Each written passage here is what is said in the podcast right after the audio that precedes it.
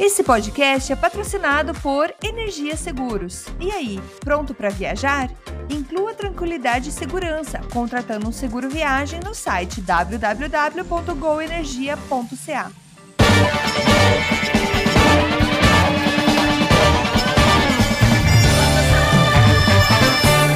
Saudações humanos e sejam bem-vindos de volta ao Canadá agora o seu podcast sobre política, economia e cotidiano sobre o Canadá, que fala das coisas como você quer ouvir.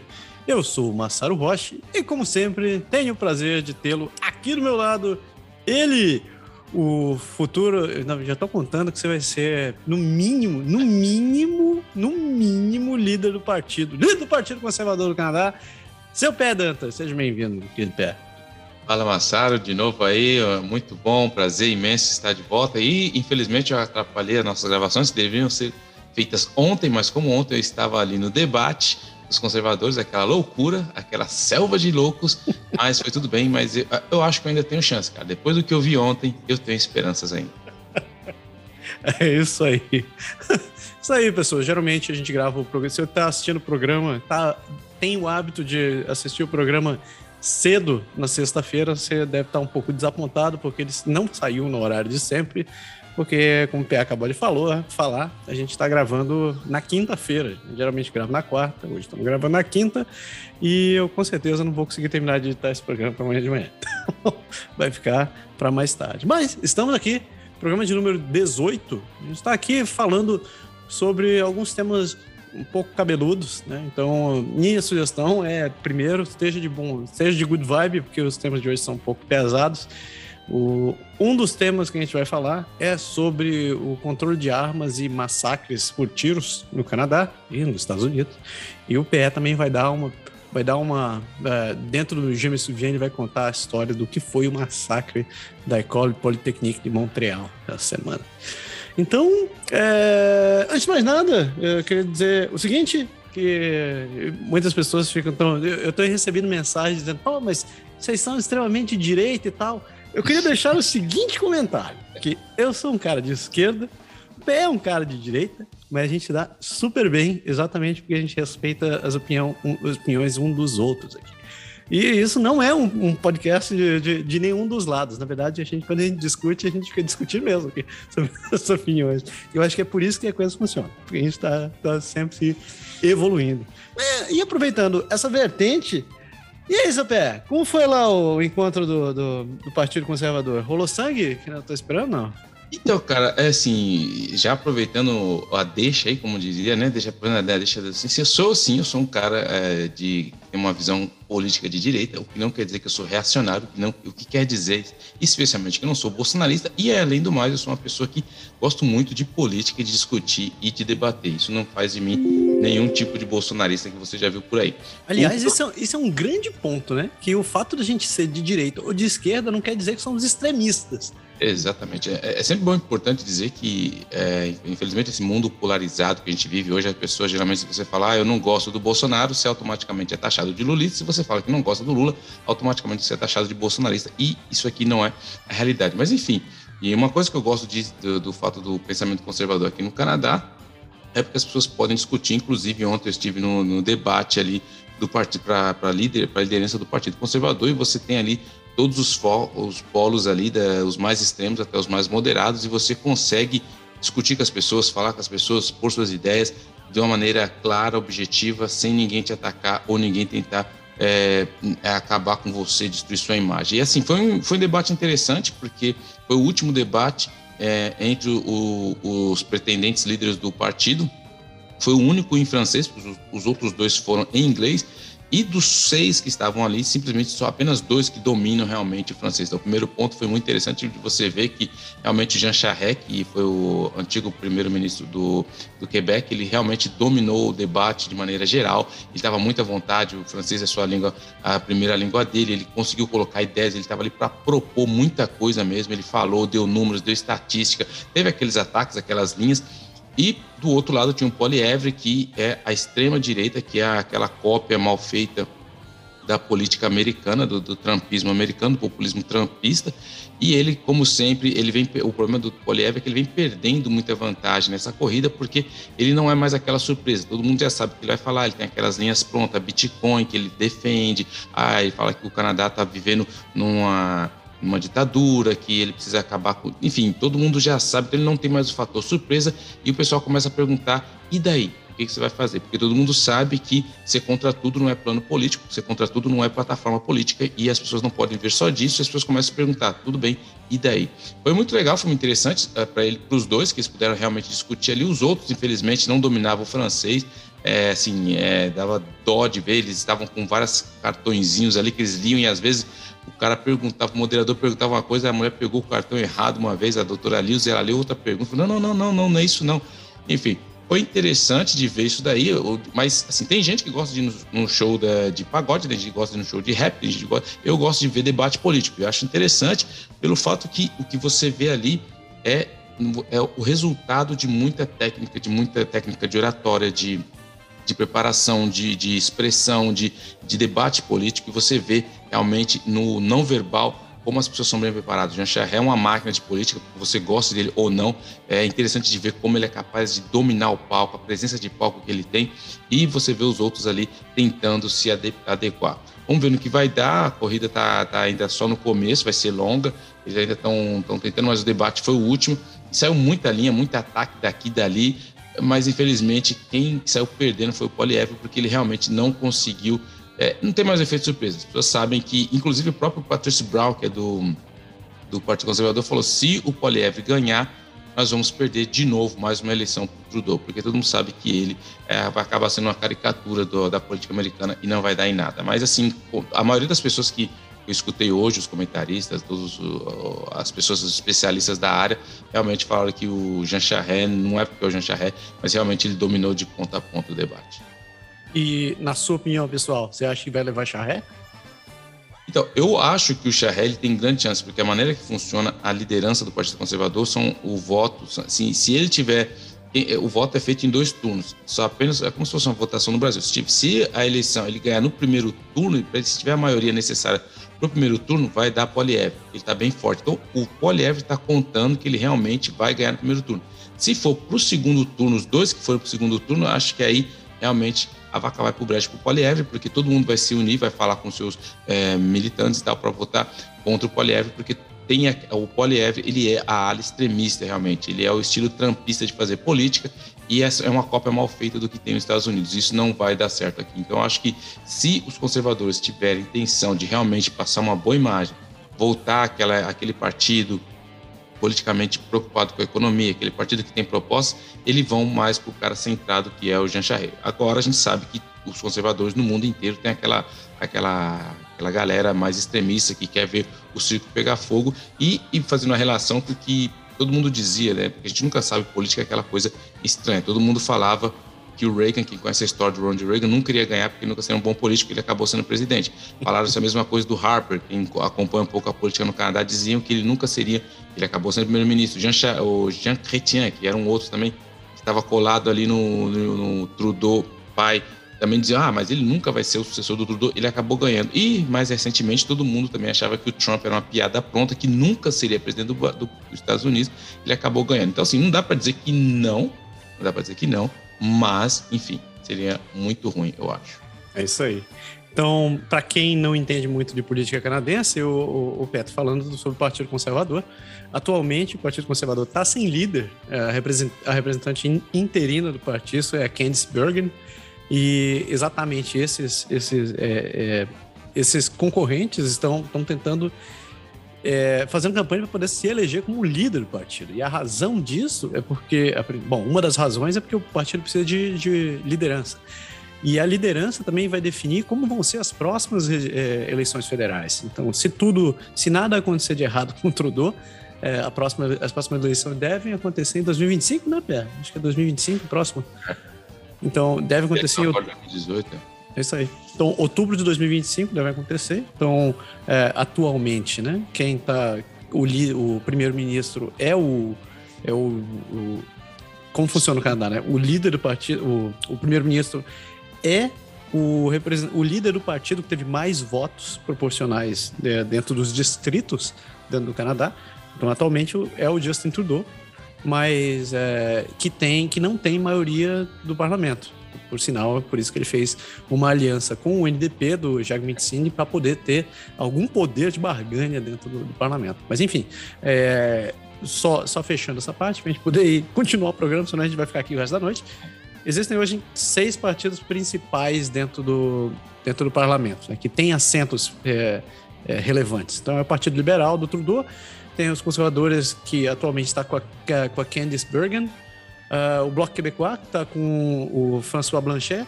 É, Yves François Blanchet. O Yves François Blanchet. O NDP que está com o Singh, o Jadmit Singh. Uhum. Eu não lembro quem é o líder do Partido Verde. Eu vou. Não, o Partido Verde está procurando um líder também, porque a, a ex-líder também saiu fora, eles também estão estão aí na, na luta para colocar um novo líder. Eles têm uma cadeira só, duas, se não me engano. É, e, e, o último partido, é, eu vou fazer só essa piada, que é o Maxime Bernier, que é o líder do partido dele mesmo. Eu só ele. Não tem nenhuma cadeira. Que não tem cadeira. É isso aí. Então, é, isso aí. Fiquem antenados. Tá tendo, vai ter, por sinal, vai ter eleição em Ontário nas próximas, nas próximas semanas. Então, se você não votou ainda, vote. Voto antecipado vai até o dia 28. E se você fa faça, faça valer o seu direito. Se você mora no exterior e, e não tirou seu título de eleitor, sinto muito. Mas se você tirou, não se esqueça que vai ter tido é, eleição no Brasil esse ano. Eleição é, é um momento muito importante, é um, é um momento de civilidade e um momento de civismo que você deveria é, participar, mesmo não estando no Brasil. Ah, chega lá, lá, né? É, só dando algumas dicas.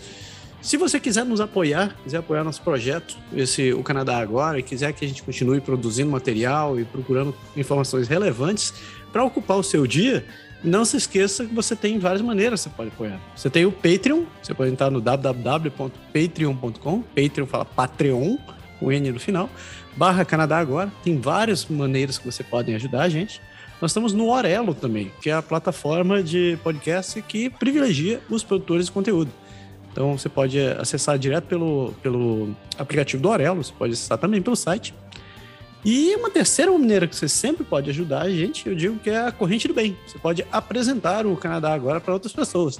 Então, fale com seu amigo que escuta podcast, apresente o podcast dele, pega o telefone dele, entra lá, coloca Canadá agora, faça ele se inscrever, faça ele escutar os blocos. Você pode, os nosso programa você pode assistir em blocos. Você não precisa assistir de uma vez só.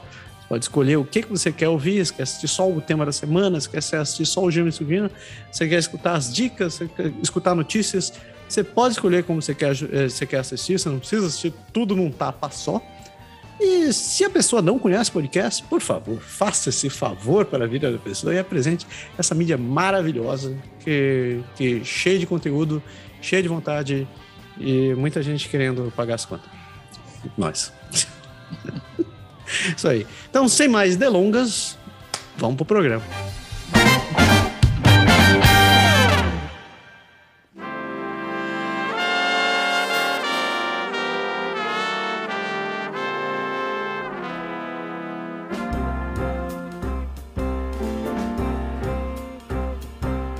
Amare Usque Ademare. Primeira parte. Então, no Amare Usque Ademare, a gente vai dar um giro pelo país de costa a costa. Então, tradicionalmente, a gente começa com notícias nacionais, notícias federais, e a gente começa dando uma volta desde os territórios, terminando nas marítimas. Né? Então, nesse, nesse primeiro bloco, a gente vai falar sobre as notícias federais, depois nós começamos nos territórios do Noroeste, Yukon, British Columbia, Alberta, Saskatchewan e Manitoba. Né?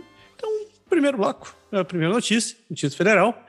A gente tem que o Google avisa que as leis de notícias online de Ottawa quebrariam seu mecanismo de busca. Olha que coisa interessante. Então, o Google está aumentando sua oposição à lei de notícias online do governo federal alertando que a nova lei proposta quebraria o seu popular mecanismo de busca, né? também conhecido como o Google para muitas pessoas. A vice-presidente e diretora-gerente do Google Canadá, Sabrina Jeremia, divulgou uma crítica detalhada ao projeto de lei na última segunda-feira, dia 16, afirmando que o projeto provavelmente pioraria a indústria de notícias do Canadá e prejudicaria a capacidade dos canadenses de encontrar informações de qualidade. Uma das, das maiores preocupações do Google é a linguagem do projeto de lei que proíbe operadores intermediários de notícias digitais, né, uma categoria que se aplica ao Google e outros mecanismos de pesquisa, de dar preferência indevida ou irracional a itens de notícias específicos. Uh, o Google argumenta que essa linguagem não é clara e coloca em risco a função central do mecanismo de busca deles, que é fornecer respostas classificadas a uma consulta de pesquisa. E também afirmam que exigir que o Google pague as organizações de notícias que aparecem nos resultados de pesquisa equivale a uma taxa de link, e pode significar que os consumidores vão receber menos informações. Eu vou abrir uma aspas aqui, como funciona isso daqui. O Google ele não tem, ele não cobra para ninguém para acessar o seu serviço de, de busca. Como ele funciona? Ele tem robozinhos que ficam cheirando a internet inteira e eles ficam encontrando é, site de notícias, é, blogs, que nem o nosso aqui, o Canadá Agora, ou então sites de redes sociais, etc, etc.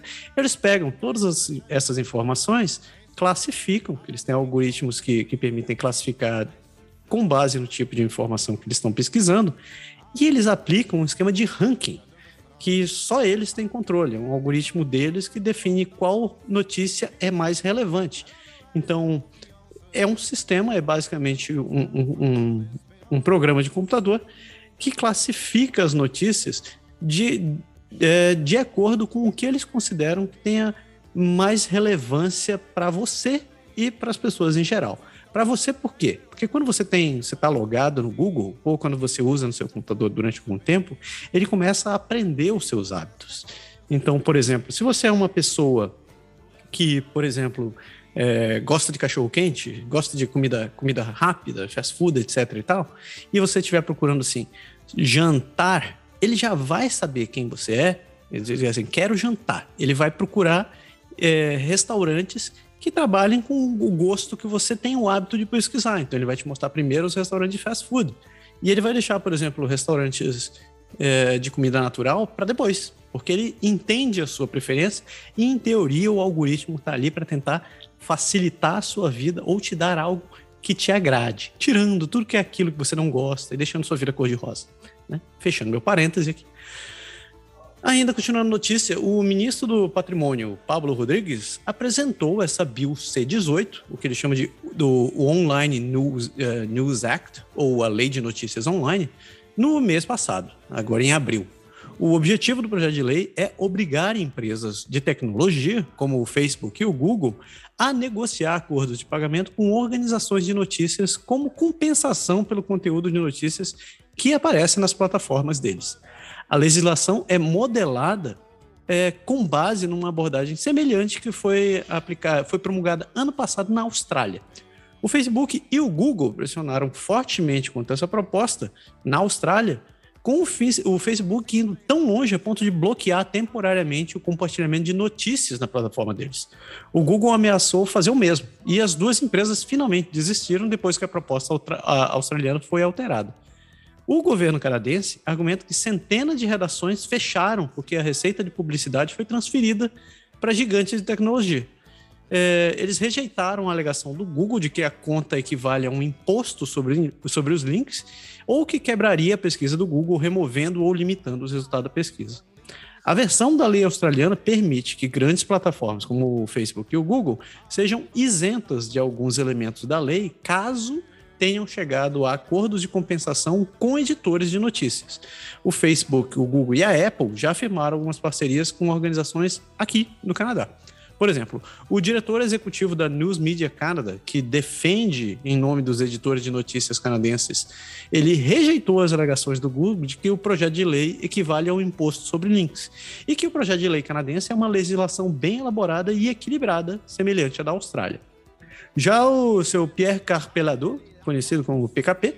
Ele é presidente e CEO da Quebecor Media, que é proprietária da TVA Nouvelles e publica o Le Journal de Montréal e o Le Journal de Quebec, disse que o projeto de lei C-18 do governo, do governo é um primeiro passo na direção certa que reconhece que a exploração e distribuição de informações locais sem compensação por essas plataformas estrangeiras é injusta e prejudicial à sustentabilidade da mídia canadense. A legislação, atualmente, está na Câmara dos Comuns, em segunda leitura, e ainda não foi enviada ao comitê para audiências detalhadas. Durante o, o dia recente, do, o último dia de, de debate, na semana passada, na, na sexta-feira, o deputado conservador John Netter destacou que a plataforma de seu partido na campanha eleitoral de 2021 já incluía a promessa de trazer uma estrutura de royalties de mídia digital que incorporasse as melhores práticas da política adotada pela Austrália e a França. No entanto, ele disse que os conservadores têm muitas perguntas sobre o C18 e ele apresentou uma moção que veria o projeto de lei retirado em favor de um estudo pelo Comitê do Patrimônio Canadense. O Bloco Quebecois e o NDP indicaram que apoiam o projeto de lei em princípio, o que significa que provavelmente eles vão continuar no processo legislativo, apesar das objeções dos conservadores, porque o que os liberais e, os, e o NDP têm hoje a maioria do parlamento. Né, CPE? É, e o interessante disso daí é que liber, os liberais tentam jogar que o projeto não avança por causa dos conservadores, os conservadores usam a carta de que a liberdade de expressão está sendo atacada, enfim. Mas é um projeto muito interessante pelo fato de que os meios de notícias que, só para as pessoas entenderem, quando um jornalista vai lá, ele escreve o texto, cria a matéria, ele faz todo o esforço, ele pega isso, coloca no site dele que ele é pago por isso. O Google simplesmente vai lá, capta isso, como o Mastar explicou com o seu robozinho, joga lá nos links dele e quem tiver acesso a isso não paga o cara que fez o trabalho. Então, assim, ele acaba usando o trabalho de outras pessoas sem é, reembolsar quem realmente gerou o trabalho. E, e para quem já conhece um pouco de internet, tem vários sites que ficam replicando mensagens com nome diferente. Então, ou seja, o cara que escreveu a mensagem pode acabar vendo o seu trabalho em outro site, em outro lugar, sem nenhum tipo de pagamento sobre isso. Então, o, o, que eles estão tentando fazer é justamente colocar um pouco de ordem nessa bagunça que o Google traz no nível de notícias. E é claro, isso daí, quando o, o a porta-voz do Google sai para falar que isso daí vai dar um trabalho, isso é nada mais, nada menos os comuns mortais. Um é, é uma é uma estratégia de relações públicas, porque eles vão mostrar que eles não estão contentes, obviamente eles vão fazer jogar isso na mídia e os lobbyistas que trabalham para o Google dentro do, do, que tem acesso aos parlamentares vão falar, tá vendo? Então isso é uma maneira de passar uma mensagem da, ou criar uma certa ameaça, colocar aqui entre aspas, da mesma maneira que eles fizeram na Austrália, para dizer, tá vendo? Isso vai complicar, vocês estão querendo mexer no nosso, nosso ganha-pão para pagar quem está trabalhando. Simplesmente isso é uma estratégia pura e simples de relações públicas do tipo, vamos jogar na mídia, falar que nós estamos contentes para gerar aquela falsa noção de que as pessoas estão falando sobre isso, para as pessoas se tomarem, uh, se ligarem no que está acontecendo. Mas é um projeto que, de maneira geral, é um projeto que eu acho interessante, um projeto que eu acho bom e realmente, se ninguém começar a controlar, vai ser igual o que aconteceu em 2008 com, a, com, os grandes bancos, que todo mundo vai falar que o Google é tão grande que ele é too big to fail e ninguém vai mais controlar nada, eles vão fazer, como sempre, o que quer. É isso aí. Segue em frente aí? Bora. Então, aqui falando de de tecnologia e segurança, o Canadá, infelizmente, não está pronto. O Canadá não está pronto para crescentes ameaças à segurança nacional, alertam um ex-funcionário. o governo canadense não está pronto para lidar com um ambiente de segurança nacional cada vez mais perigoso, alerta um relatório de ex-altos funcionários da Segurança Nacional. É o mais recente de uma série de avisos cada vez mais vocais de que a estrutura de segurança nacional de Ottawa não está preparada para lidar com os desafios das ameaças modernas à segurança, incluindo espionagem econômica, interferência estrangeira na política doméstica e ataques cibernéticos. O relatório elaborado pela Escola de Pós-Graduação de Assuntos Públicos e Internacionais da Universidade de Ottawa baseou-se na experiência de autoridades de segurança nacional recentes e afirmou que o público e o governo canadense raramente levam a sério as questões de segurança. O Canadá não está pronto para enfrentar esse novo mundo, adverte o relatório. Como país, como países, precisamos urgentemente repensar a segurança, a segurança nacional, o relatório fala a mensagem subjacente de que governo, os governos devem ter a coragem de olhar para as questões de segurança nacional além do ciclo de notícias de hoje ou da próxima eleição. O relatório procurou um ex-assessor de segurança nacional do primeiro-ministro e ex-diretor do Serviço Canadense de Inteligência e Segurança e também ex-assessores de política externa do governo. é um, é, é um mundo perigoso. O Canadá, não apenas seus governos, mas seu povo em geral, nem sempre levaram a segurança nacional a sério, disse Vicente Rigby, que aconselhou o primeiro-ministro Justin Trudeau sobre questões de segurança nacional em entrevista ao jornal que aqui a gente chama, que é conhecido como o Global News. Não tenho certeza de que a ameaça esteja realmente voltando para os canadenses no momento. Existem todas essas ameaças por aí. Precisamos de uma estratégia abrangente para lidar com tudo isso. E então, é uma estratégia para o governo e os burocratas, as Forças Armadas do Canadá, entre outros. Eu acho que é uma estratégia para o canadense articular as ameaças e como são perigosas essa ameaça e agora como eles têm que desempenhar um papel também nisso, acrescentou o especialista. O Serviço Canadense de Inteligência e Segurança, o CSIS, vem pressionar por mais poderes para lidar com os, as crescentes ameaças à segurança nacional. O líder da CSIS, David Vigneault, destacou tanto as ameaças à segurança econômica, incluindo o roubo de pesquisas de universidades canadenses e empresas privadas, quanto o aumento de ameaças de extremistas domésticos em comentários públicos recentes. Ao mesmo tempo, o Communication Security Establishment do Canadá tem alertado sobre o aumento da espionagem cibernética durante a pandemia da Covid-19. Ambas as agências tomaram medidas sem precedentes para alcançar o setor privado e as universidades durante a pandemia. Ao mesmo tempo, a CSS relatou, re, realocou recursos drasticamente para lidar com a crescente ameaça de extremismo doméstico ideologicamente motivado, o termo abrangente da comunidade de inteligência que inclui violência de extrema direita ou contra as autoridades. Uma tendência no relatório reconhece, é, uma tendência do relatório reconhece o rugby e o co-organizador Thomas Junot que a instabilidade nos Estados Unidos, o, aliado de segurança mais próximo do Canadá e a maior força militar do mundo que atuou como garantidor da segurança canadense desde o fim da Segunda Guerra Mundial. Olha aí o tempo já que o Canadá não atualiza as suas forças. Abre aspas. Os Estados Unidos são e permanecerão no futuro próximo nosso aliado mais próximo. Isso não vai mudar pelo menos por enquanto, mas há sérias razões para se preocupar, disse Junot, que também é professor da Universidade de Ora, especializado em questões de segurança nacional e relações exteriores. Ele continua. Vemos isso, por exemplo, como crescentes laços transnacionais entre extremistas de direita no Canadá e nos Estados Unidos, encorajamento político não apenas de outros indivíduos ou grupos extremistas da direita nos Estados Unidos, mas em alguns casos da mídia conservadora é, dos Estados Unidos, como Fox e outros partidos políticos dos Estados Unidos. O relatório também enfatizou a necessidade de, da comunidade canadense de segurança de inteligência ser mais aberta com a imprensa, que coleta as informações para o público e com grupos como universidades e instituições de pesquisas que têm sido cada vez mais alvo de espionagem. Rigby, que recentemente ocupou o cargo mais alto no Sistema de Segurança Nacional do Canadá, disse que a comunidade deve ser muito mais aberta com o público para levá-los a levar as ameaças a sério. Ele, ele, ele abre aspas para ele, o Rigby. Se você quer que todos remem na mesma direção, se você quer que todos realmente entendam a ameaça e saibam que isso é uma coisa séria, você precisa ser aberto a todos eles. Não tenho certeza se os canadenses, se o canadense médio entende o quão séria é a ameaça agora, mas também dê a eles a informação, a inteligência, se você quiser realmente, é, se você quiser realmente responder a esses ataques. Termina aí o Rig. É, velho, você tá brincando, você, tá, as pessoas não levam isso a sério, mas é, é, geralmente essa questão de segurança nacional é um negócio que, que acaba despertando muita, muita desavença de opiniões entre as pessoas. E mas a gente geralmente só dá atenção quando o troço dá errado. É, e essas questões, principalmente espionagem cibernética, a gente teve recentemente é, universidades aqui de, do Canadá que elas trabalham com muitos pesquisadores chineses e são muito bons. Então, assim, realmente você tem grandes universidades, vai trazer as melhores é, mentes para trabalhar nesse, nesses projetos e acabaram descobrindo que eles, pelo fato de eles trabalharem é, serem chineses, eles são obrigados a revelar alguns segredos quando eles voltam para a China. Tipo, vocês não têm opção, eles têm que revelar.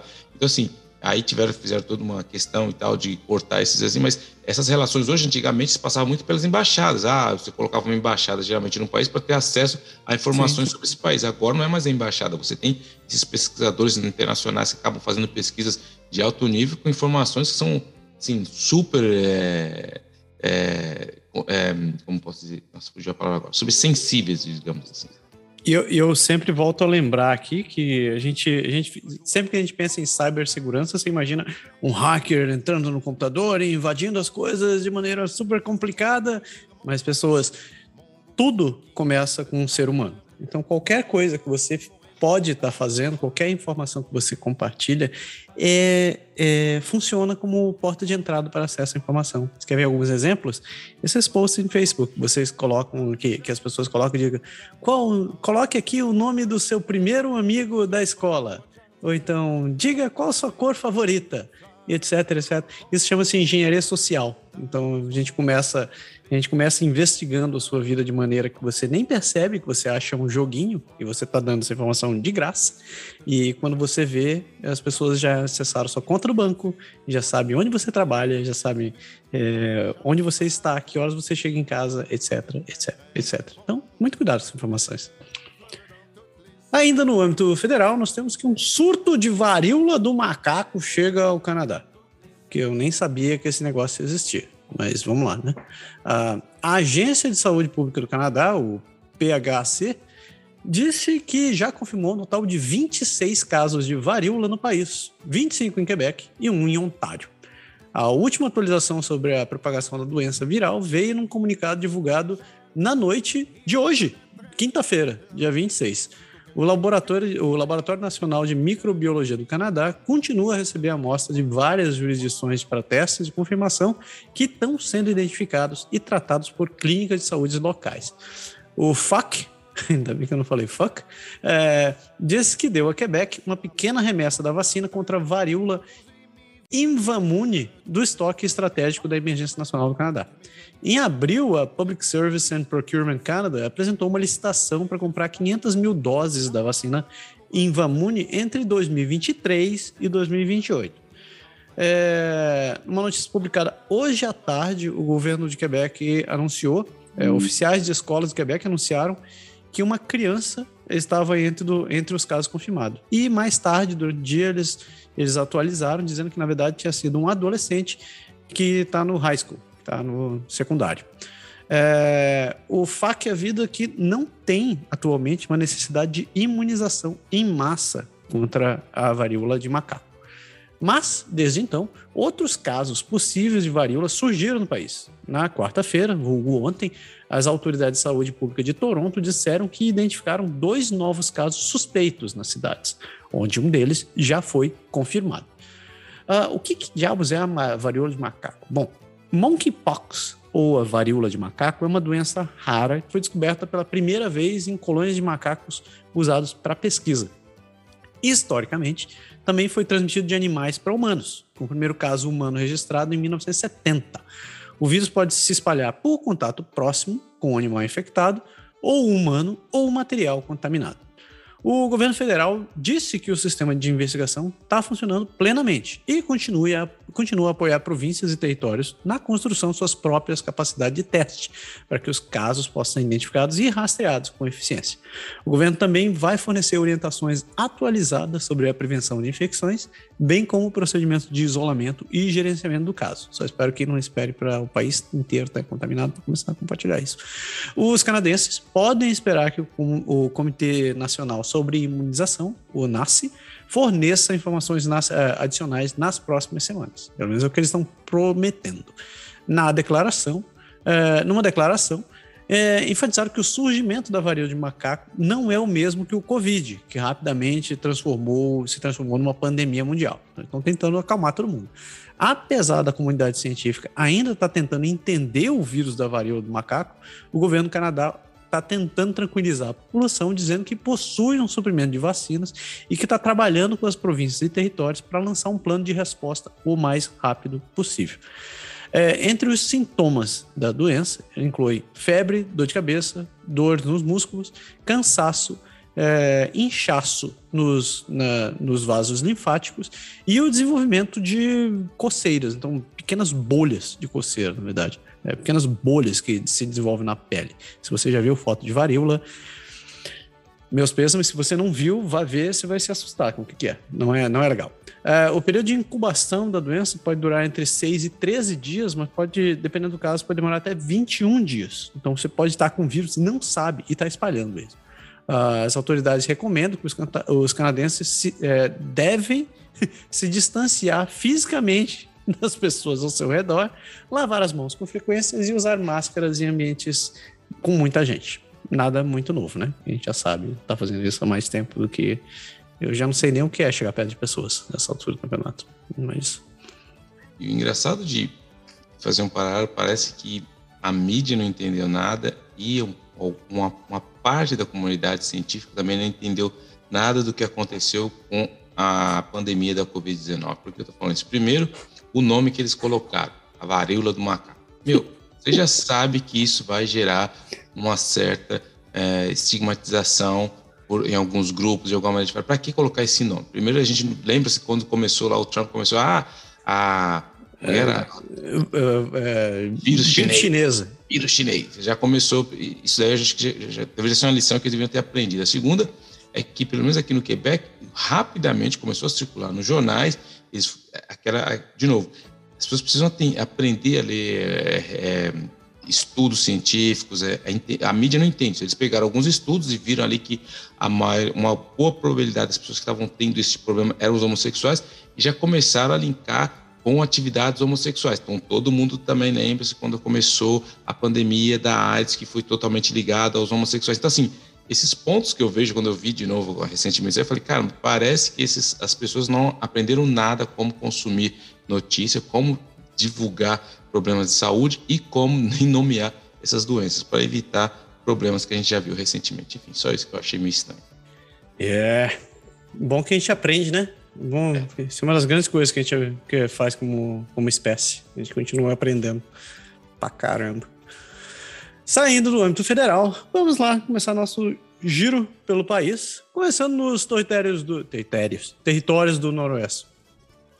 Então, cara, é, isso aí foi muito engraçado. Quando eu tava essa notícia, achei assim, olha só como é o ser humano, porque a gente falou muito sobre High River, que aconteceu lá o, o, as inundações, e aí, saindo às pressas, alguns evacuados de Hay River fizeram escolhas incomuns.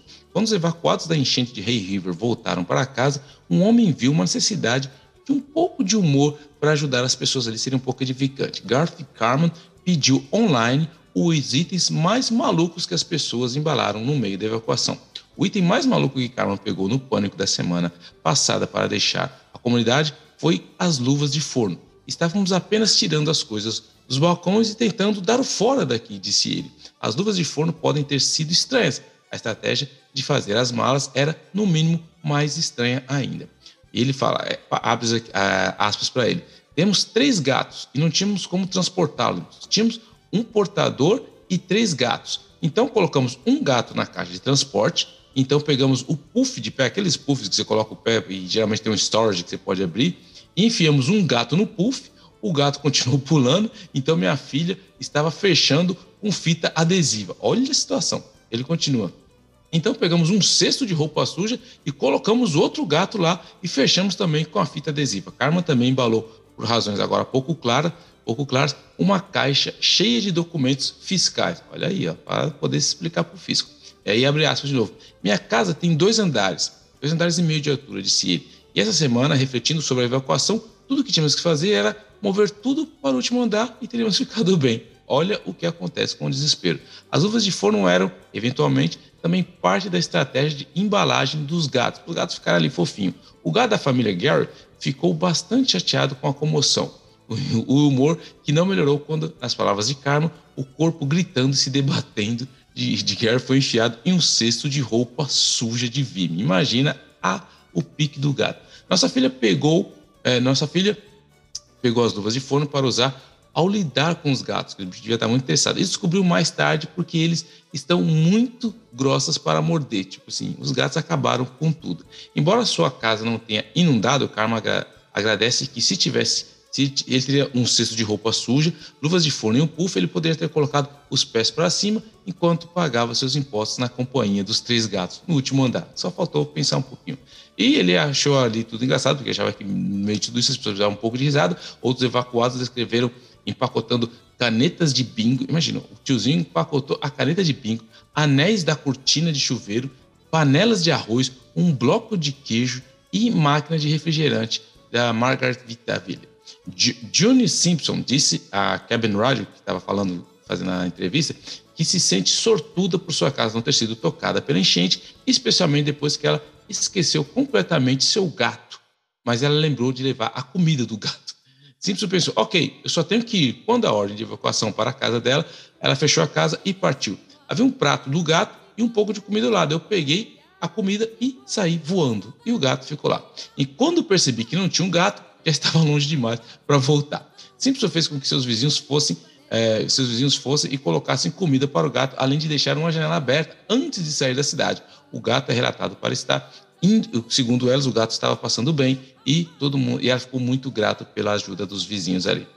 Eu preciso rir, todo mundo precisa rir, disse ele após os acontecimentos da semana passada. Scott Cloutier, conhecido em Hay River por seu animal de estimação em comum, já havia planejado a estratégia de fuga para nada mais nada menos que sua porca que se chama Matilda. Não iríamos deixá-la para trás, disse Cloutier. Já pensei no passado, se tivéssemos que ir com, a, com, com pressa, conseguiríamos carregá-la com certeza. Imagina o cara correndo com uma porca nas costas, fugindo da chuva. Cloutier lembra do incêndio em Fort McMurray, em 2016, quando leu sobre uma mulher que não conseguiu carregar seus porcos e teve que deixá-los e deixá-los lá livres. O porco sobreviveu, os porcos, os porcos sobreviveu, mas a história deixou Cloutier um pouco preocupado. Então ele disse, ironicamente, carregar o porco foi fácil, disse ele. É, foram nossos dois gatos que nos deram problema. Olha aí, o porco foi mais fácil que o gato. E, e, a gente viu de tudo: teve máscara de gás, canivete. Nem todos os últimos suspiros na saída da cidade envolviam animais de estimação. Uma mulher que se identificou como Tracy disse que a, é, o seu marido embalou um barco inflável que eles possuíam há anos, mas nunca desempacotaram. Imagina, né? E se não achasse o manual ali para saber? Seu plano era simples. E se todos os lugares inundassem, nós precisaríamos de algo para flutuar. Ponto. Pegou o pacote do presente que nunca usou. O filho de oito anos de Kathleen Gilroy estava se preparando da mesma forma para um resultado apocalíptico apocalíptico. Roy disse que seu filho pegou algumas fotos, uma máscara de gás e um canivete. Ele disse que ele se, é, que ele se embalou esses itens porque eles eram especiais para ele. Aí, ó, o moleque pensou em tudo. Sua mãe esclareceu que a máscara de gás não é real. Ele aprendeu a importância de estar preparado através do acampamento de caça que faz. Disse ela. Muitas vezes ele mantém o canivete na mão. Ele é um garoto muito sentimental e isso se refletiu no tudo que ele embalou. Eu tive que rir um pouco quando abri a mala dele no dia seguinte. Ele embalou talvez cinco peças de roupas aleatórias e o resto eram itens que significavam muito para ele. É um rapaz sentimental. Ele estava muito preocupado com a nossa casa, com a possibilidade de perder as suas coisas. Então ele foi lá e embalou o seu canivete, suas coisas pessoais. Aí, tá vendo? Na hora da fuga, você tem que ter um pouco de sentimento. Na hora da fuga, você precisa ter um pouco de sentimento. Isso merece uma, uma camiseta, hein? Mas, mas eu posso contar um caos? Claro, tem a ver com, tem a ver com inundação, gato, com, coisa parecida. Né? Pânico. Não, porque assim, quando eu estava na minha, na minha antiga vida de bombeiro, a gente fazia um, fazia um teste que era na Casa da Fumaça, cara. Então, assim, você, você leva a galera para um. É um prédio num lugar lá que tem três andares, e no último andar você imagina que ele é pela metade. Você não consegue andar em pé, só de, de, de agachado. E os caras colocam. Tem umas entradas que eles colocam fogo ali de, de eucalipto, então. O, o intuito é você pega dois alunos bombeiros, você imagina, dois recrutas, um atachado no outro, preso, você tem que andar e achar alguns itens na casa. Então, você tem que passar pelos três andares cheio de fumaça, você não está vendo nada, e se um entra em pânico, você tem que arrancar o outro. Tudo isso é porque eles explicavam que o que mais mata as pessoas, na verdade, muitas vezes não é o incêndio ou a situação em si, mas sim o pânico, porque eles falam que as pessoas muitas vezes morrem mais de pânico do que de realmente do, do problema. Isso é verdade, porque eles davam até com explicando depois do exemplo é, que aconteceu, é, fazendo a relação quando aconteceu o ataque das Torres Gêmeas, muitas pessoas morreram porque não escutaram o que os bombeiros estavam fazendo. Porque os bombeiros que entraram no prédio e estavam dando conselho para as pessoas, as pessoas estavam tão em pânico que elas não conseguiam entender que elas não poderiam sair na saída principal, tinham que, enfim, as pessoas que não escutaram o conselho realmente é, morreram ali, muitas vezes não pelo o, o caso geral, mas enfim, tudo isso para contar que entrou eu e meu amigo e imagina eu ter que arrastar um cara que pesava quase o dobro que eu de dentro da casa da fumaça, porque o cara simplesmente apagou. Rapaz, é nessa hora que aquela frase, na hora do pânico, fique calmo, realmente não vale muita coisa, mas fica a dica aí. Na hora do pânico, fiquem calmos. Vou te contar uma curiosidade que eu acho que você não, você não deve saber. Mas é. Eu, sabia que eu sou. Eu, eu sou. É, comissário de bordo? Comissário de bordo, velho? Não sei, essa eu não sabia, né? Nossa, essa eu não sabia. Deixa eu até marcar aqui na agenda. eu nunca, nunca trabalhei na área, mas é, eu tenho, te, te, fiz meu curso, eu tenho meu. Tenho, tinha minha licença, acho que eu não tenho mais porra hoje em dia. Mas uma das fases do, do curso é exatamente o que eles chamam de sobrevivência, né? Você passa um, um final de semana e você tem toda essa parada de, da Casa da Fumaça também. É um, uma alegria, uma alegria. Agora, pense assim, curso comissário de bordo é um negócio que, você, que é... Geralmente, a grande maioria é mulher. Uhum. E na minha turma tinham três caras, eu e mais dois. E a gente foi, sei lá, acho que a gente tava em vinte e poucos na, na turma. E, rapaz, a, a, a mulherada era, era, era jogo duro. Mas não. Era, tinha, tinha, tinha um dos caras que eu acho que era mais frouxo do que qualquer coisa que você conseguisse, eh, conseguisse esperar. Porque eu escutava a menina dizendo assim: para de chorar, baixa a cabeça. Eu falei, uh, é isso aí, cara, é isso aí. Bota moral no mamanjo. É nessa. Saindo do território noroeste, Yukon. Yukon, o que, que tá rolando, Yukon? Então, Yukon, enquanto os ursos, porque agora é a hora perigosa. Agora acabou o inverno, os ursos estão acordando. Enquanto isso, os ursos. você quer me levar para acampar, né? Não, aqui no Quebec, tranquilo. Eu te falei, mano. Vai, mas aqui você vai ver, ó, tudo de boa. Enquanto os ursos, os ursos acordam, os Yukoners se preparam. A instrução para manter as pessoas e os ursos seguros no Yukon foi oferecida gratuitamente por oficiais da conservação de Yukon e outros no centro de White Horse, White Horse no dia 19 de maio recente. A feira de ursos da primavera, realizada no Lee Page Park, ofereceu informações sobre como evitar encontros perigosos com ursos e treinamento prático na implantação do spray de urso. Se você está nervoso em sair para. Ah, esse é para você. Se você está nervoso em sair para a floresta, não precisa ficar nervoso. Você precisa ter cuidado, estar preparado, mas não precisa ter medo de sair por aí, disse Jim Welsh, coordenador de educação e alcance dos caçadores. Welsh então levou a multidão através de uma série de cenários em que caminhantes, caçadores ou outros na Terra podem encontrar um urso, mesmo em camping, tá vendo? Ele disse que a primeira consideração para as pessoas deve é que as pessoas é que elas devem permanecer, permanecer presentes e conscientes quando estiver na floresta, especialmente quando se trata de sinais de ursos como pegadas ou cheiro de carcaças de animais escondidas. Também é recomendado viajar em grupos, fazendo barulho e mantendo as crianças próximas e os animais de estimação na coleira. Welsh ofereceu exemplos de comportamento de ursos para indicar que eles sentem que o seu território está sendo invadido e a melhor maneira de as pessoas se afastarem de um encontro potencial é a maior maneira de as pessoas se afastarem do encontro potencialmente perigoso. Ash acrescentou que, se o pior acontecer e o spray de urso for necessário, é importante tê-lo na mão. Voluntários demonstraram um desafio de tirar, de, de tirar o spray do urso de uma mochila a tempo de deter o urso em uma investida. Assim, o urso ele corre, ele... imagina se você for ter que pensar onde está o spray na mochila, não vai dar muito certo. Usando latas de spray de urso carregados com uma mistura inerte em vez de potente, um potente irritante que geralmente contém, as pessoas praticavam pulverizar um urso de plástico sobre todas as rodas rolando em direção a eles, imitando uma carga. Então, assim, eles levaram um urso de plástico nas rodinhas e ele empurrava e a galera ficava treinando colocar spray na cara do urso. Eu acho que não vai ser bem a mesma coisa na realidade, mas enfim. O evento educacional ocorreu quando os oficiais de conservação estão lembrando ao público que os ursos agora estão acordados e a sua hibernação de inverno acabou e eles estão ativos em Yukon. Oficiais de conservação estão alertando as pessoas para administrar os atrativos de ursos em suas propriedades, observando que os ursos que são recompensados com fontes de alimentos humanos geralmente ameaçam a segurança pública. Exemplos de atrativos preocupantes que o poderoso olfato de um urso pode levá-los incluem nada mais nada menos que churrasqueiras, geladeiras, freezers ao ar livre, reciclagem de lixo e lixeiras jardins alimentados de pássaros e galinhas ou outros animais também podem atrair os ursos. Se você tem um puleiro aí, muito cuidado. Falando para uma multidão na feira de ursos da primavera, o Welsh disse que, em comparação com outros lugares em que morou, a cultura de gerenciamento de atrativos do Yukon precisa de algum trabalho. Ele disse que os casos recentes em que oficiais de conservação tiveram que atirar em um urso problemático foram todos relacionados ao lixo e outros atrativos. É, fica a dica aí, ó. Isso aí. Isso aí. O, o, Felipe, o Felipe Figueiredo do Xadrez Verbal, ele costuma dizer que ursos são cachorrões. Olha, pode até ser, mas eu não fico perto de um cachorro desse tamanho, mas nem pau. Ainda mais depois de acordar da hibernação, assim, imagina.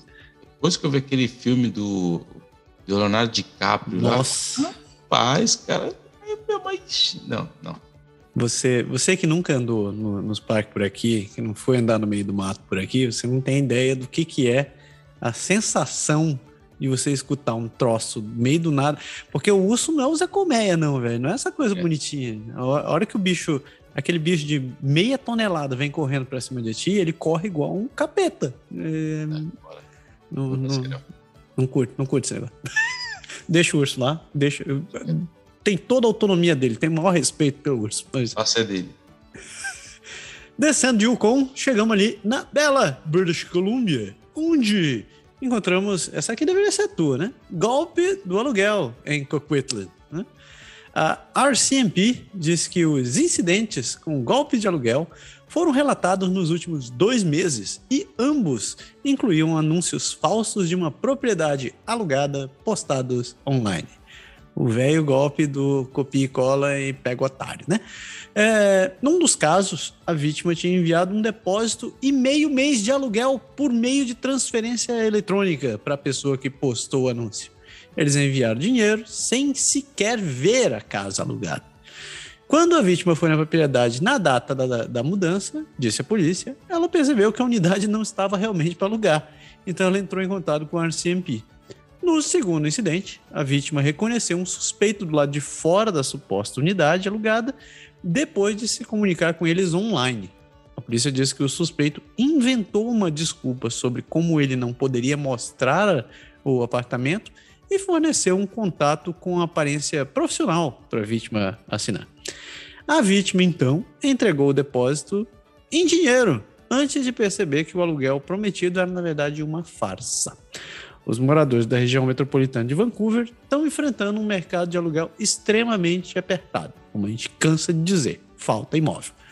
A previsão, publicada recentemente na rentals.ca, diz que é improvável que os, os locatários da região metropolitana de Vancouver vejam uma pausa nessa falta de imóveis em 2022. Em Vancouver, o aluguel médio foi de 2.925 dólares. Em abril, um aumento de 29,9% em relação ao mesmo período do ano passado, que era de 2.300 dólares. Algumas dessas etapas de identificação do, do, das vítimas, segundo a polícia, incluem. É, é, algumas dessas etapas do golpe, na verdade, segundo a polícia, incluem agendar uma apresentação e visitar o endereço pessoalmente é, outras incluem solicitar uma, um, um, uma visa e é, uma, uma visita e fazer uma, uma, uma olhada de fora do lugar. É, outra também é você pesquisando o endereço do lugar postado online para garantir que ele não seja duplicado por aí. Então, todas essas são dicas que a polícia recomenda para você olhar antes de alugar um imóvel. É, eu vou contar uma historinha aqui interessante, porque eu acho que tem lugar aqui. É, é, é, curioso, porque depois de um tempo que você está morando, morando no Canadá, é como se você baixasse as suas, as suas defesas. Você se acostuma com as coisas funcionando de uma maneira X e você esquece que existe safado e malandro em qualquer lugar do planeta. Então, o que aconteceu comigo, né? Eu tinha alugado um. um tinha recém mudado para Orwa, aluguei um, uma casa onde a gente estava é, não, na verdade, fui atrás de tentar alugar uma casa é, onde, onde eu ia ficar e entrei em contato com o cidadão. É, aí achei um lugar legal, fui lá, visitei, achei bacana, ah, beleza. E beleza, voltei lá dia seguinte, disse que ia pensar e mandei um e-mail para ele dizendo: Ó, tô dentro, eu quero, quero imóvel. Ele falou: Ah, ok, você tem que pagar tanto e você pode pegar tal dia. Eu falei: Ah, beleza, né? Aí o idiota, o que, que, que ele fez? Mandou uma transferência sem assinar porcaria nenhuma, né? E ficou assim, ah, beleza, na boa. Aí, era na, eu, eu deveria mudar na semana seguinte. Quando foi na sexta-feira, mando um e-mail para ele dizendo: Ó, oh, é, como eu posso fazer pra pegar as chaves? E o cara não respondeu. Aí, segunda-feira, mando de novo, nada do cara responder. Terça-feira, eu ligo. Não, no mesmo dia eu ligo o telefone ah. do cara, cai na caixa postal. Aí eu ligo de novo, caixa postal cheia. Aí eu mando e-mail, nada. Isso os dias passando, né? Quando foi na quarta-feira, eu já tava assim, entrando em desespero, né? Porque eu paguei um aluguel adiantado e já tava assim, vou ligar pra polícia já. E vou dizer, oi, tudo bem? Eu fui idiota. Então, por favor, me ajude. Pra minha sorte, o cara respondeu depois dizendo, pô, teve um problema, ele não tá conseguindo é, ele, o telefone que, eu, que, ele tinha deixado para mim era do escritório, ele não estava indo no escritório, ele tinha ficado em casa, não estava respondendo e-mail, e ele só tinha vi, visto então. Eu falei, meu Deus. Nossa, passou perto. Então, não seja otário como esse cara que nos fala. Ah, saindo de British Columbia, começamos nossa, volta, nossa viagem de volta para a costa leste e paramos ali na bela Alberta. Onde, o que que rola, meu querido Pé? Então, cara, aqui fica a notícia fica também já uma dica aí, se você quiser, uma dica cultural, porque você pode ter a oportunidade de descobrir o menu extravagante de Calgary Stampede 2022. Oferecer comida completamente maluca é uma das vantagens que tornam a Calgary Stampede o único e atraente todos os anos. O ano 2022 não foge à regra. O cardápio está, entre outras coisas, até a boa e velha língua de vaca. O Calgary Stampede acontecerá de 8 a 17 de julho, 10 dias de festividades que farão as delícias dos habitantes de Calgary e visitantes de outras regiões, mesmo de outras províncias e mesmo de outros países. Em termos de comida, o evento apresenta opções, as opções clássicas de comida, incluindo o mini donuts, o mini donuts Oreo frito, algodão doce, bolo de funil e muitas outras guloseimas familiares. Só que tem também um cardápio nada convencional. Há também, claro, sugestões que atraem os curiosos e os aventureiros da gastronomia. Esses últimos será servido e esses são este ano será além do mais de graça. Se você quer comer de graça, vai aí para o menu que apresenta, entre outros, um sanduíche de cachorro quente decorado com larvas feitas de farinha. Opa, a língua de vaca também vai estar lá e o famoso Pop Rocks. Esses pratos espetaculares e inventivos realmente tornam a experiência no Stampede divertida e memorável para quem tiver coragem, disse o diretor da programação do Stampede, Kyle Russell, em um comunicado. Os organizadores, porém, também querem tranquilizar sobre a natureza comestível de certos alimentos. As larvas de, da farinha são ricas em proteínas e seguras para comer. Aí, não tem problema, hein? Diz o site do Calgary Stampede. O menu de 2022 apresenta um total de mais de 40 pratos. Tem o polvo ragum, queijo grelhado com donut glacê, limonada feita com uma mistura de alho e cebola caramelizada ou ainda tacos de sushi, unagi, são alguns deles. Então, se você gosta de uma diversidade gastronômica e gosta de um rodeio ali na nossa parte oeste do Canadá, fica o convite para o dia entre o dia 8 e 17 de julho, vá para Calgary Stampede 2022. Pô, eu tenho vontade de ir lá. Tenho muito vontade de conhecer esse negócio. Aí, pode comer um, um cachorro quente com larva. O cachorro quente com larva eu passo, mas se tiver um sanduíche de língua, eu acho que eu encaro com, com, com vontade. Pô, língua é boa. Eu adoro língua, velho. Não sei porque as pessoas reclamam de língua. Só porque é um órgão completamente bizarro. Mas, whatever, né? É bom. Saindo de Alberta, continuando nossa viagem de volta, chegamos ali em Saskatchewan, onde notícia teoricamente boa, né? A província fecha um acordo de 32 milhões de dólares para cuidados de longa duração. O primeiro-ministro Justin Trudeau que teve na província de Saskatchewan e fechou um acordo que deve melhorar o atendimento aos idosos por meio da triagem da equipe, tornando as áreas de jantar mais seguras e aumentando a limpeza da, dos locais. Saskatchewan é a nona província ou território a chegar a um acordo por meio do Fundo Federal de Assistência a Longo Prazo, uma proposta do governo é, liberal. Será que dá para adicionar isso daí na lista das coisas que o, o Justin fez? É. Por, por, sinal, por sinal, eu estou tendo até injusto aqui. Eu tenho que, eu tenho que me corrigir a tempo antes que eu me esqueça, porque a gente está tá criticando, tá criticando o Justin e batendo nele igual, igual bêbado, né? O, o João, eu tenho até que corrigir isso aqui em tempo real. O João Jotão ele, ele fez uma correção lá no Twitter dizendo que tinha escutado o programa 17 e ele disse que sobre a imensa lista de realizações do Trudeau, é, também tem a retirada da, da restrição de doação de sangue por homens, homens homossexuais sexuais, é, só sete anos atrasado do que ele prometeu, mas saiu.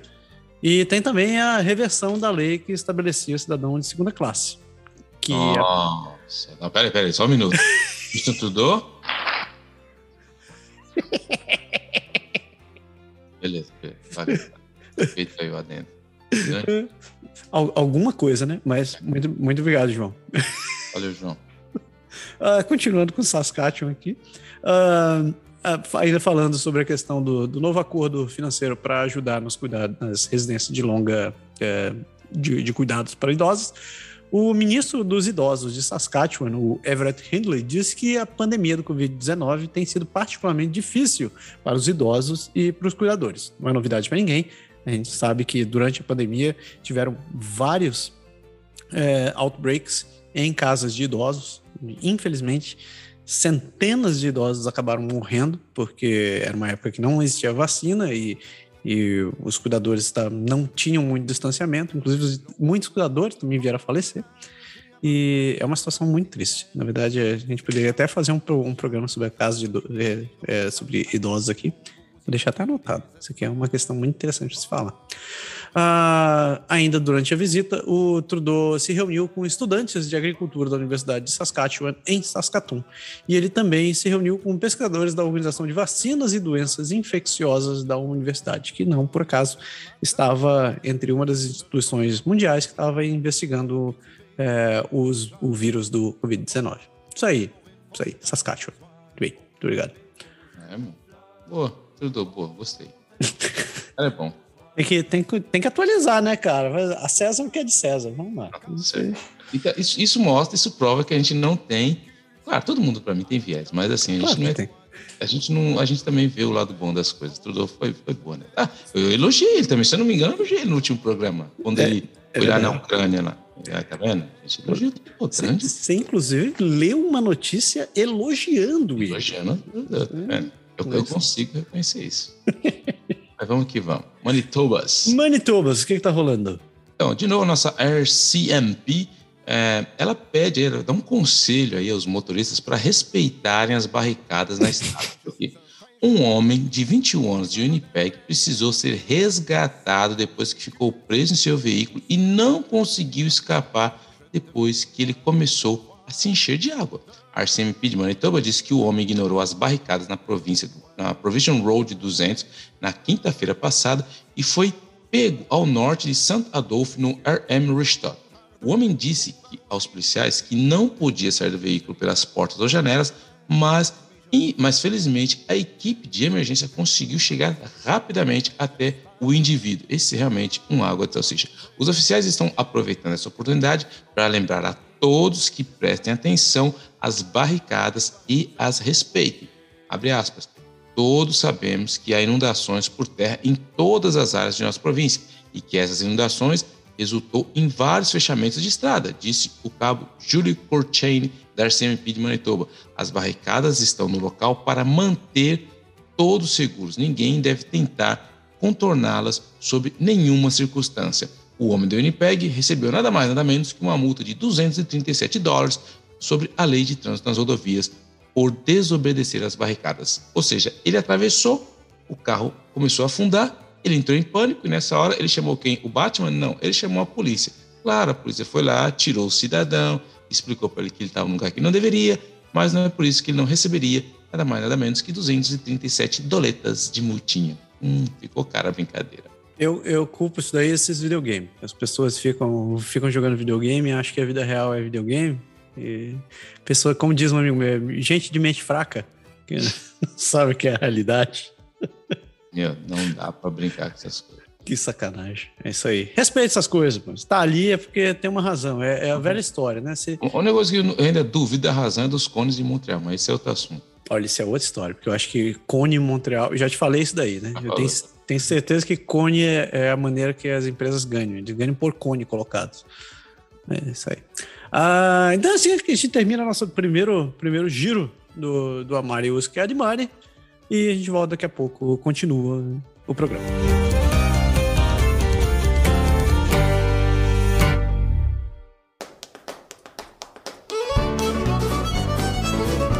Jamais souviens, meu querido pé, O que, que você, vós nos trazeis então, é, infelizmente, assim, a gente até fala aqui de um assunto que é muito triste. A gente teve aí essa semana o massacre, infelizmente, na escola de, nos Estados Unidos, no Texas ali, que, meu, inexplicável. É, eu sou, assim, muito cético, porque depois que a gente teve Sandy Hook, depois que teve tudo que aconteceu, é, e ainda não mudou nada nos Estados Unidos. É, é, muito triste o que aconteceu, mas eu acho, infelizmente, que nada vai mudar, vai continuar mesmo, porque o debate ele é muito polarizado. O, o, os democratas vão falar, tá vendo, tem que controlar as armas, e os conservadores vão dizer, ah, não é a arma que não é a arma que mata, é o cara que tem problema. Enfim, todo mundo já sabe o que a NRA, o lobista, vai falar.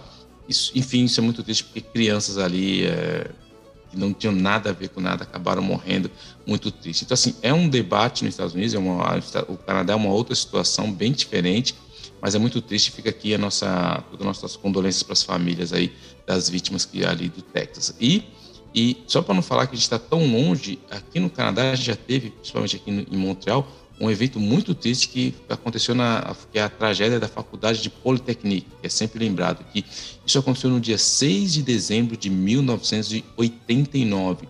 Um homem entrou em uma em uma aula de engenharia mecânica na École Polytechnique de Montreal. Ele estava armado com um rifle semiautomático e depois de separar os homens das mulheres, ele abriu fogo contra simplesmente contra as mulheres. Ele gritava: vocês são todas feministas. Ele acabou matando 14 jovens e ferindo outras 13. Ele então vira a arma para si mesmo e acaba ali se matando. Em sua nota de suicídio, ele culpa as feministas por arruinar sua vida. Em seu memorando, ele lista 19 feministas radicais, segundo ele, abre aspas, e ele teria matado. Ele escreve que se tivesse tempo. Na lista estão mulheres conhecidas em Quebec, incluindo jornalistas, estrelas de televisão e também sindicalistas. No ataque, 14 mulheres perderam a vida e seus nomes eram Geneviève Bergeron, Ellen Cogan, Nathalie Croteau, Barbara Dagnot, Anne-Marie Edouard, Maud Havernick, Barbara Krutnix, Vidarievsk, Marise Leganier, Marise Leclerc, Anne-Marie Lemay, Sônia Pelletier, Michelle Ricardot, Anne Santarnot e Annie Turcotte. O massacre ficou apelidado de O Massacre de Montreal pela imprensa da língua inglesa e o massacre da Polytechnique nas mídias francesas. Ele provocou uma onda de choque em todo o Quebec e também no resto do Canadá inteiro. Nos dias e nas semanas que se seguiram, o debate acirrou sobre a causa e o motivo do ataque. Para alguns, as ações do atirador, que é, o nome dele é Marc Lepine, constitui um incidente isolado, sem significado social. Para outros, revela um profundo mal-estar sobre o lugar das mulheres na sociedade. Muitos acreditam que a tragédia é um sinal do antifeminismo arraigado e generalizado. Os eventos de 6 de dezembro vão desencadear debates mais amplos sobre a violência contra as mulheres e o fortalecimento das leis que controlem as armas no Canadá. A Coalizão para o Controle de Armas, fundada após o evento, ajudou a aprovar o projeto de lei C68 do governo federal em novembro de 95. Isso inclui as disposições sobre o registro obrigatório de todas as armas de fogo e a obtenção de licença para os seus proprietários, um registro nacional de todas as armas, verificação em segundo plano e um processo de verificação de controle sobre a venda de munições. Em 1991, o Parlamento do Canadá declarou o dia 6 de dezembro o Dia Nacional de Lembrança e Ação contra a Violência contra as Mulheres, também chamado de Dia da Fita Branca. Então, assim, foi um evento muito triste, assim, é, uma, é um, é, e só para colocar no contexto, em 1989, a École Polytechnique é uma escola de engenharia, então era aquele momento, os anos 89, quando as mulheres estavam começando realmente a frequentar e, é, se, e, e, e, é, profissões que não eram muito do espectro feminino, como engenharia. Então, assim, ficou muito marcado, existem documentários sobre isso, existem filmes que foram feitos sobre isso. Todo dia 6 de dezembro aqui é comemorado é, é, comemorado, é relembrado, é feito um tributo a essas pessoas, que, essas 14 mulheres que morreram, que perderam a vida, na verdade, de maneira injusta, e é muito triste. Então, assim, o que a gente vê muitas vezes dentro desse âmbito de arma a fogo, de armas de fogo, esse, essa tragédia que aconteceu, eu queria falar um pouco sobre esse evento que ficou marcado e até hoje está muito forte dentro da, da cultura, não só do Quebec, que aconteceu em Montreal, mas de todo o Canadá. Então, é, algumas das sobreviventes, cada dia 6, elas ainda falam, elas sempre em dezembro, elas, é, é, isso é relembrado. Então, ainda está muito recente esse cuidado que a gente tem, essa diferença que a gente tem sobre o uso de armas de fogo entre o Canadá e os Estados Unidos. É, é um. É, infelizmente, é, é, não, é, não foi um, um, caso isolado. Se a gente falar em termos de América do Norte, isso daí fica ainda muito pior. É, essa, esse movimento, é, se é para chamar de movimento, né? Que, que existem de alguns, de, de alguns homens que dizem que são sendo minimizados pelo feminismo e tentam descontar sua frustração nas mulheres. Infelizmente, não, não são casos isolados. Né? A gente vai falar um pouco mais disso mais para frente. Eu, é, esse evento me deixa duplamente triste, porque, primeiro, a situação em si já é um movimento extremamente. É, é muito deprimente, cara. Você, você vê alguém tomando uma decisão dessa de tirar a vida do outro. E o segundo motivo que me deixa muito triste é porque é dia do meu aniversário. Então, é horrível ter uma data dessa associada com seu aniversário, mas é. Fica aqui nosso respeito a, a todos que perderam a vida, não só nesse não só nesse nesse nesse episódio, mas em, uh, em várias outras situações.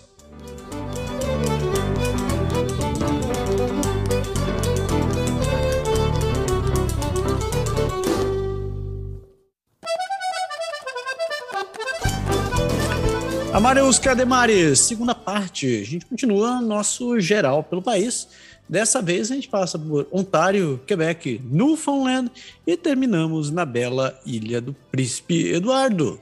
E começando a puxando a sardinha para meu lado, porque foi um final de semana bem legal, né? porque Ottawa foi atingido por um tornado e há, há indícios de que ele foi pior que a tempestade de gelo de 1998. É, foi feio. Quatro enormes torres de transmissão de aço foram destruídas ao redor de Ottawa e sugerem o escopo do desafio que as, que as equipes enfrentam para restaurar a energia para dezenas de milhares de clientes afetados pela tempestade do último domingo, dia 22. As torres são propriedade da Hydro One, a empresa que fornece energia para várias regiões de Ontário, inclusive Ottawa.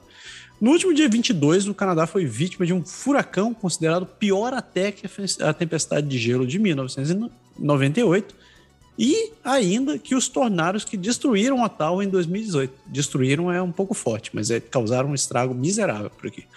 Uh, as torres, uh, de acordo com os engenheiros da Hydro One, foram feitas para suportar cargas de gelo e ventos fortes e acabaram desmoronando como se fossem brinquedos de criança. Enquanto a tempestade de gelo há 24 anos atrás cobriu áreas do leste de Ontário e também derrubou torres, ela foi, uma, ela foi em grande parte afetada só na área rural da província. Os seis tornados que cortaram a região de Ottawa-Gatineau há cerca de quatro anos atrás destruíram a estação de transmissão da Maryvale e danificaram alguns postes, deixando a região de Barhaven e outros lugares no escuro. Mas na época, a questão era apenas recuperar a energia da rede provincial para iluminar a comunidade. A rajada mais forte medida no aeroporto de Orwan nesse, nesse sábado foi de 120 km por hora. Embora as tempestades nem sempre atingiam o aeroporto com força total, essa é a rajada mais forte medida lá desde 1962. Essa tempestade foi particularmente diferente. É, Estima-se que na, no dia, no, no pós-evento, 300 mil clientes na cidade ficaram sem luz. Lembrando que Ottawa, Ottawa tem um milhão de habitantes. É, segundo os porta-vozes da Hydro Ottawa, que é a empresa que fornece energia elétrica para a cidade e região, todos os funcionários e contratados disponíveis estão trabalhando 24 horas por dia. E reforços têm chegado de Kingston, é, de Toronto e de New Brunswick porque o esforço, é, o estrago foi gigantesco. O esforço é tentar restaurar a energia de instituições críticas, como hospitais e estações de tratamento de água, além, é, antes de começar a se concentrar em grandes bairros, onde podem ter o maior retorno possível, diz os engenheiros da Hydro Oro. É, a empresa forneceu estimativas que variam de 160 a 200 postes quebrados, listando árvores derrubadas e infraestrutura danificada, entre outros obstáculos para o restabelecimento de energia. A estimativa era, era de dois a quatro dias de trabalho ininterrupto, mas mesmo assim, vão haver casos onde as casas estão destruídas, empresas e galpões também estão destruídos e que as, as equipes não vão poder trabalhar. O porta-voz da Hydro One disse na terça-feira, no dia 24, que tem cerca de 1.400 postes quebrados em Ontário. 1.400. As enormes torres de transmissão tinham sido dobradas como se fosse de papel e faziam parte do sistema que fornece energia para Ottawa. É... Embora eles não sejam a única razão pela qual a energia acabou desaparecendo, eles são peça é, essencial em todo esse quebra-cabeça de transmissão. À medida que mais árvores derrubadas são removidas de Oro, os trabalhadores descobrem que existem mais danos ainda.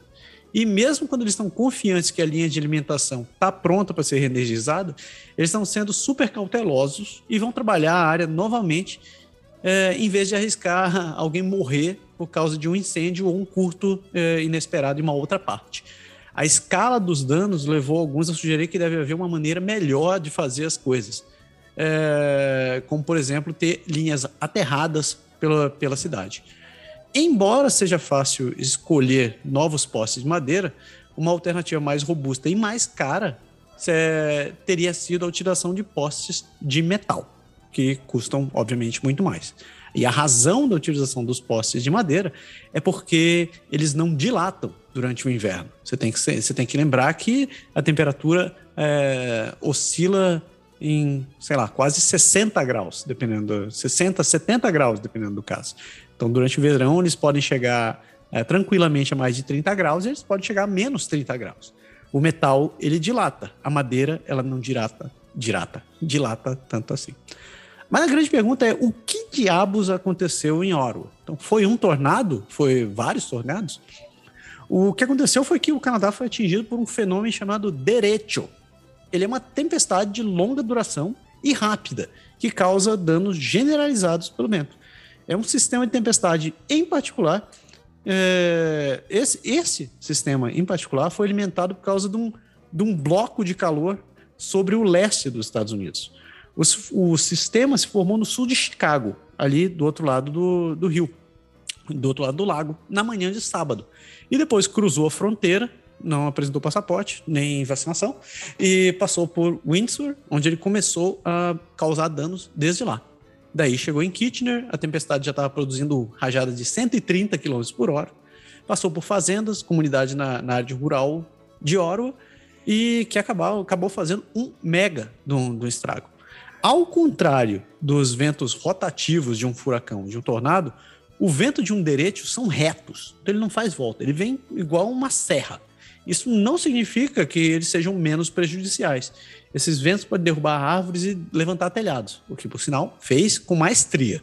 É, outra característica do derecho é que, ao contrário da construção lenta de uma tempestade de, de supercélula, o, o, o lado do, do derecho sempre vai em frente. Então, ele não se constrói, ele não fica crescendo em rotação. Ele vem como se fosse um bloco de concreto invisível.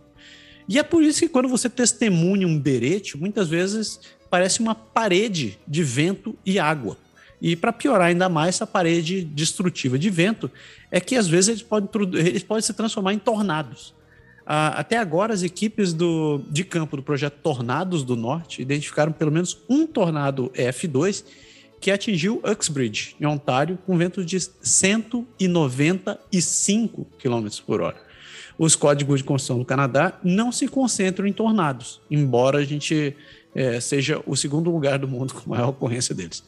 Uh, mesmo se esse for o caso, a, a esmagadora maioria dos danos foi causado por ventos direito em linha reta. Né? Uh, atualmente, a, a Hydro Ottawa fala que tem cerca de 43 mil é, consumidores sem energia elétrica e nós já estamos no sexto dia pós o, o, o evento. Só para dar uma ideia do, do tamanho do, do, dano, ele começou ali do lado de Chicago, passou por Sarnia às nove e meia da manhã, chegou em Toronto a 1h30 da tarde, em, Toronto, em Ottawa era 3h50.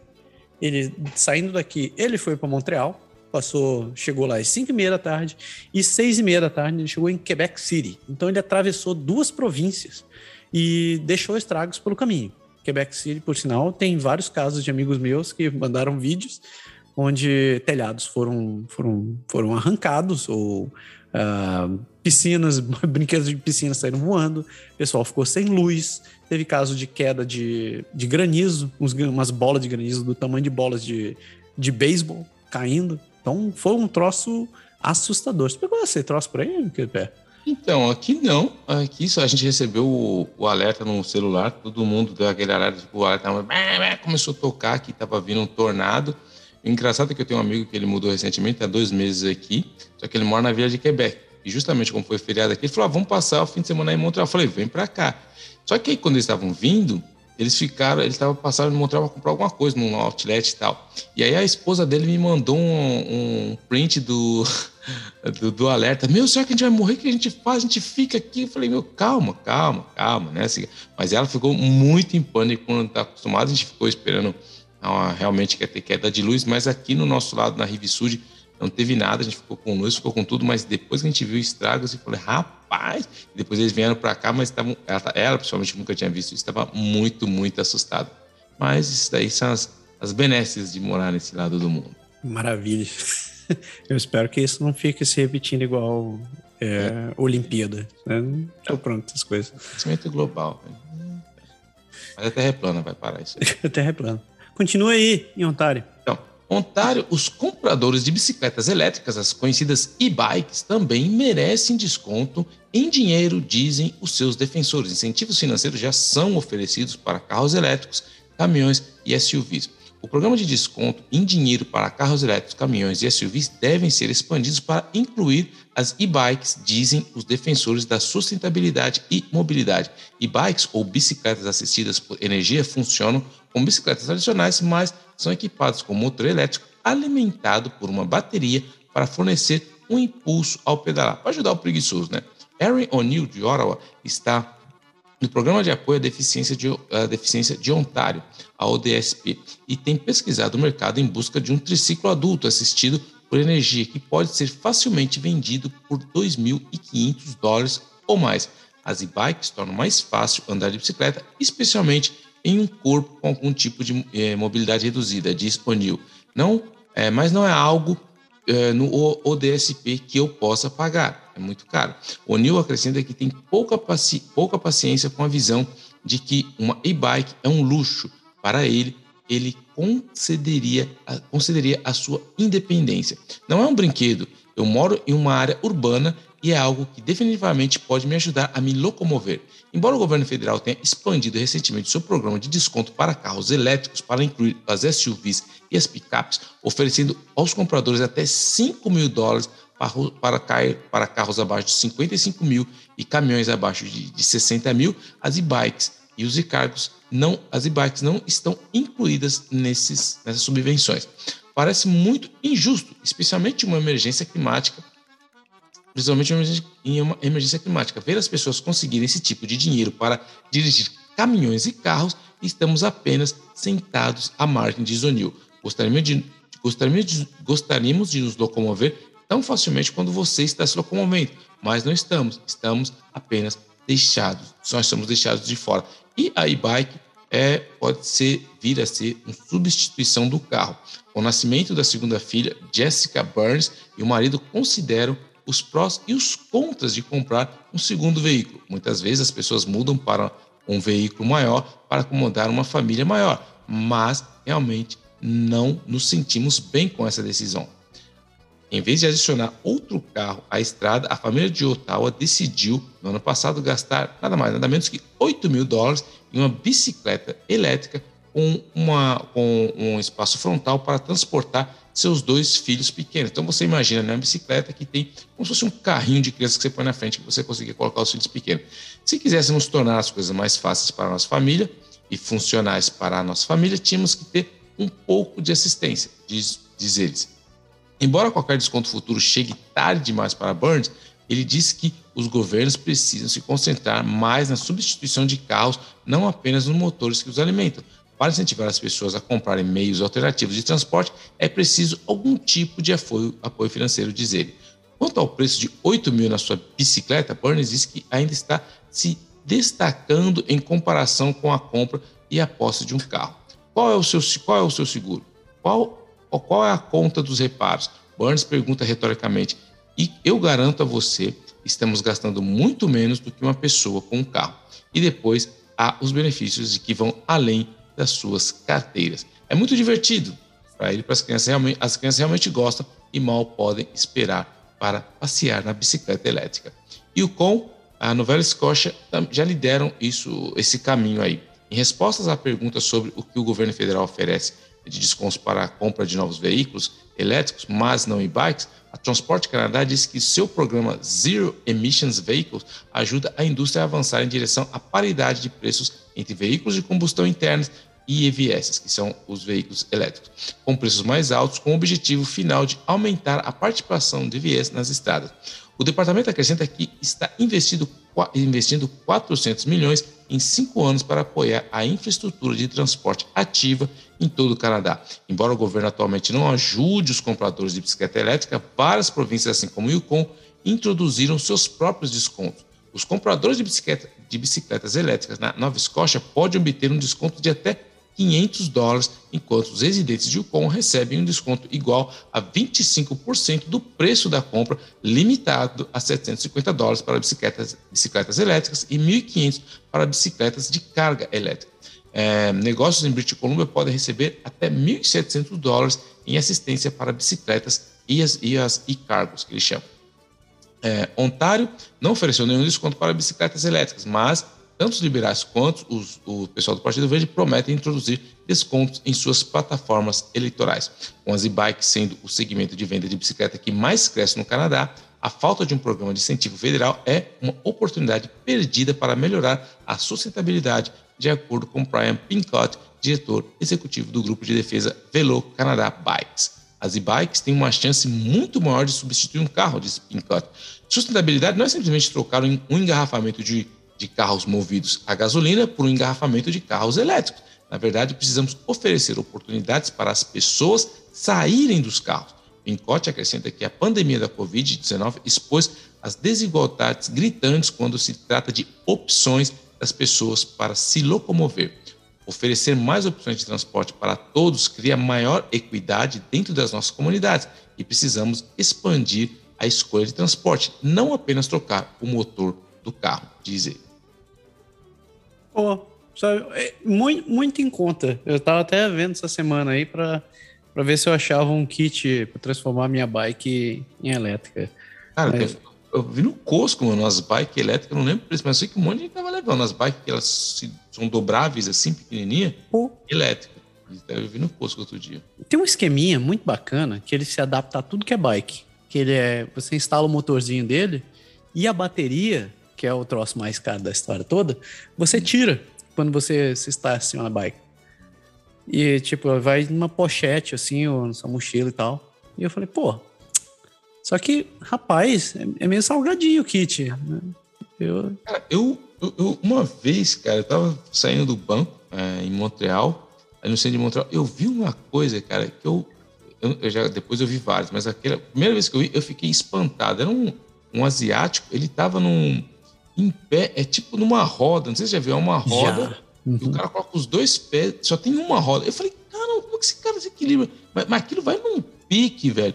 Ele passou assim pra estação de, de busão, e todo mundo ficou olhando assim, falou, pô, que negócio da hora, cara. E ele desce o, a calçada, tudo. Eu falei, meu, e o cara, o cara é bom de equilíbrio. Eu fiquei, meu, eu fiquei imaginando primeiro para subir naquilo e dois para se equilibrar, mas enfim, parecia que funcionava muito bem.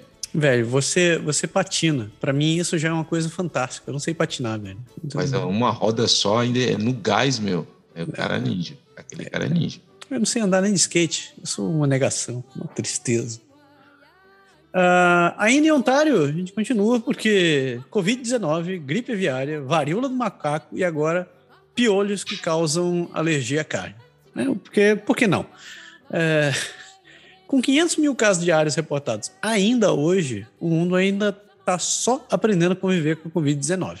Desde então, já tivemos surtos de gripe aviária, que causaram o sacrifício de centenas de milhares de frangos, patos e perus. Há algumas semanas, dezenas de casos de varíola de macaco, a gente falou essa semana, identificados na Inglaterra, e já tem aqui, já chegaram aqui no Canadá. E tudo isso num intervalo de menos de um ano. E agora, casos de pessoas mordidas por carrapatos e relatando alergia à carne vermelha têm começado a surgir pelo país. Né? Por que não? Doris Fox estava voltando para casa do almoço com a filha quando as cólicas abdominais e uma diarreia intensa começaram.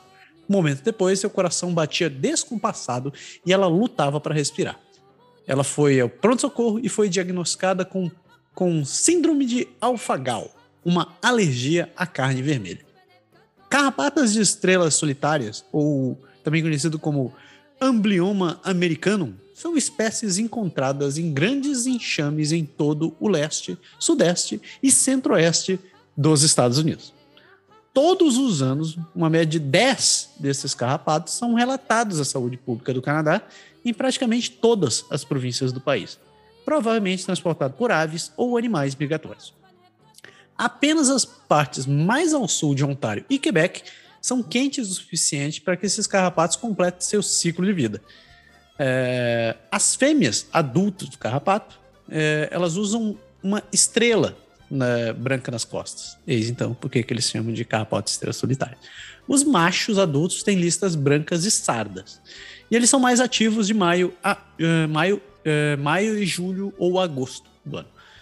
E como uma picada de um carrapato pode causar uma alergia? Bom, a questão é que a saliva do carrapato solitário, de estrela solitária contém uma molécula de açúcar chamada galactose alfa 1,3 galactose, também conhecido como alfa-gal, para abreviar.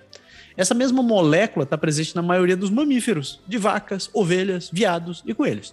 A alfa-gal é inofensiva por si só.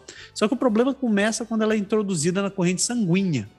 É quando a alfa-gal entra no sangue, o sistema imunológico ocasionalmente confunde o açúcar com um invasor.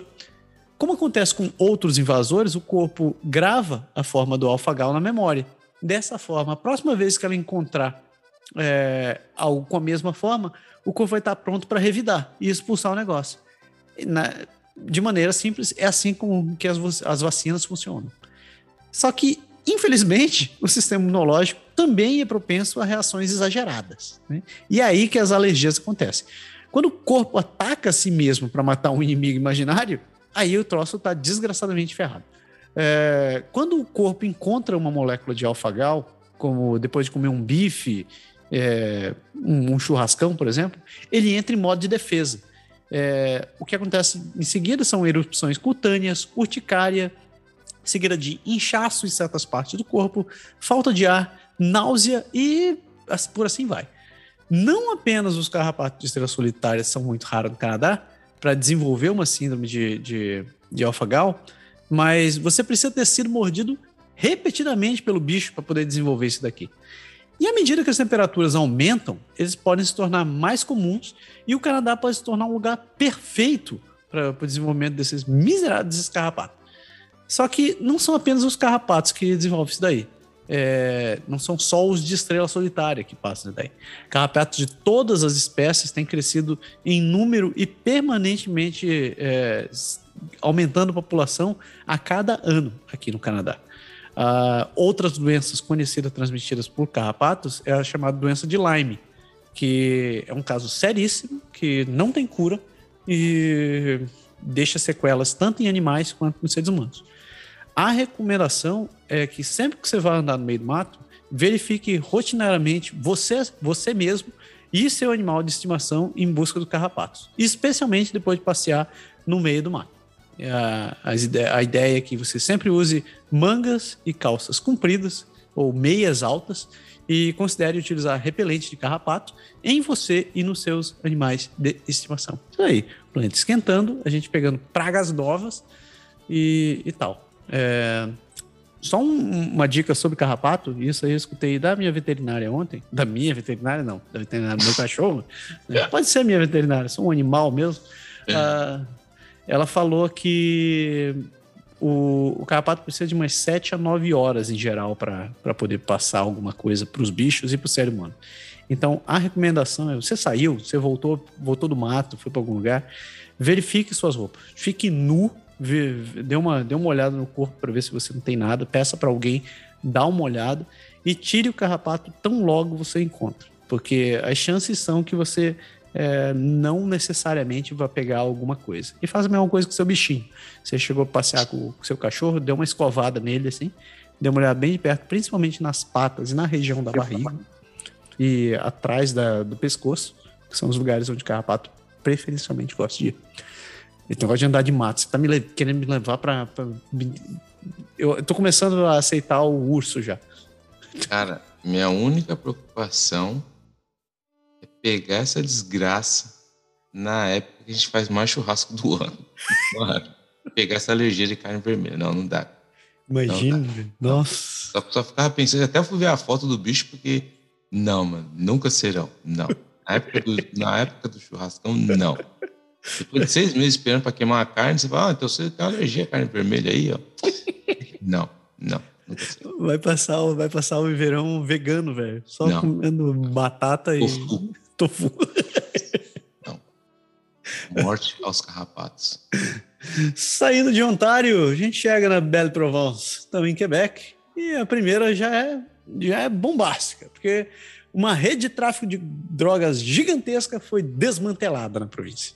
A polícia de Montreal diz ter apreendido uma quantidade sem precedente de drogas ilícitas de uma grande rede de tráfico de drogas que desmantelou após uma série de batidas na última quarta-feira, dia 25.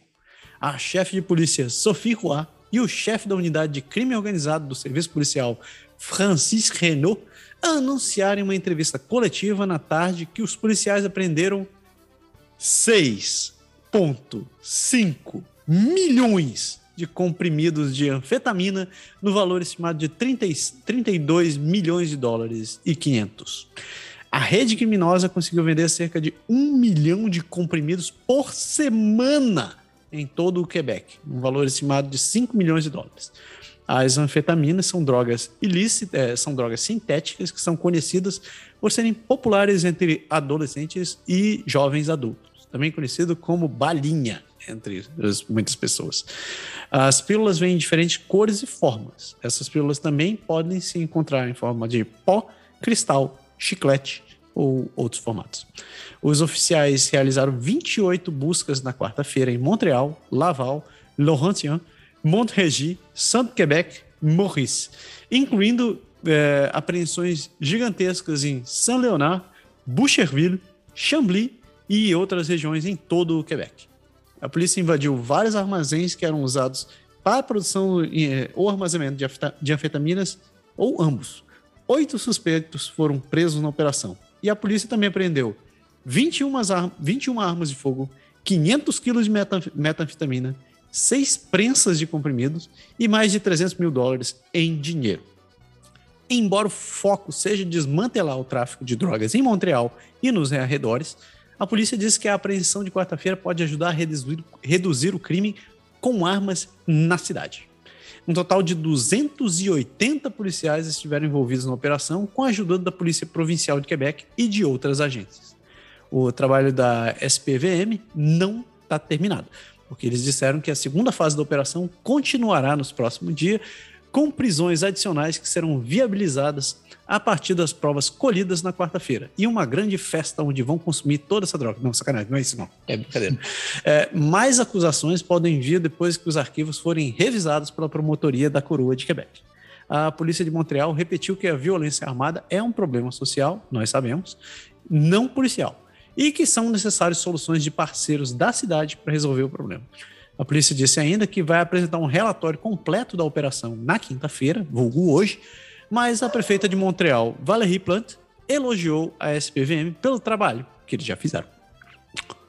Ah, 6,5 milhões. O Quebec, a população do Quebec é 8,6 milhões. Imagina. Tem uma balinha para cada habitante, velho. É muito.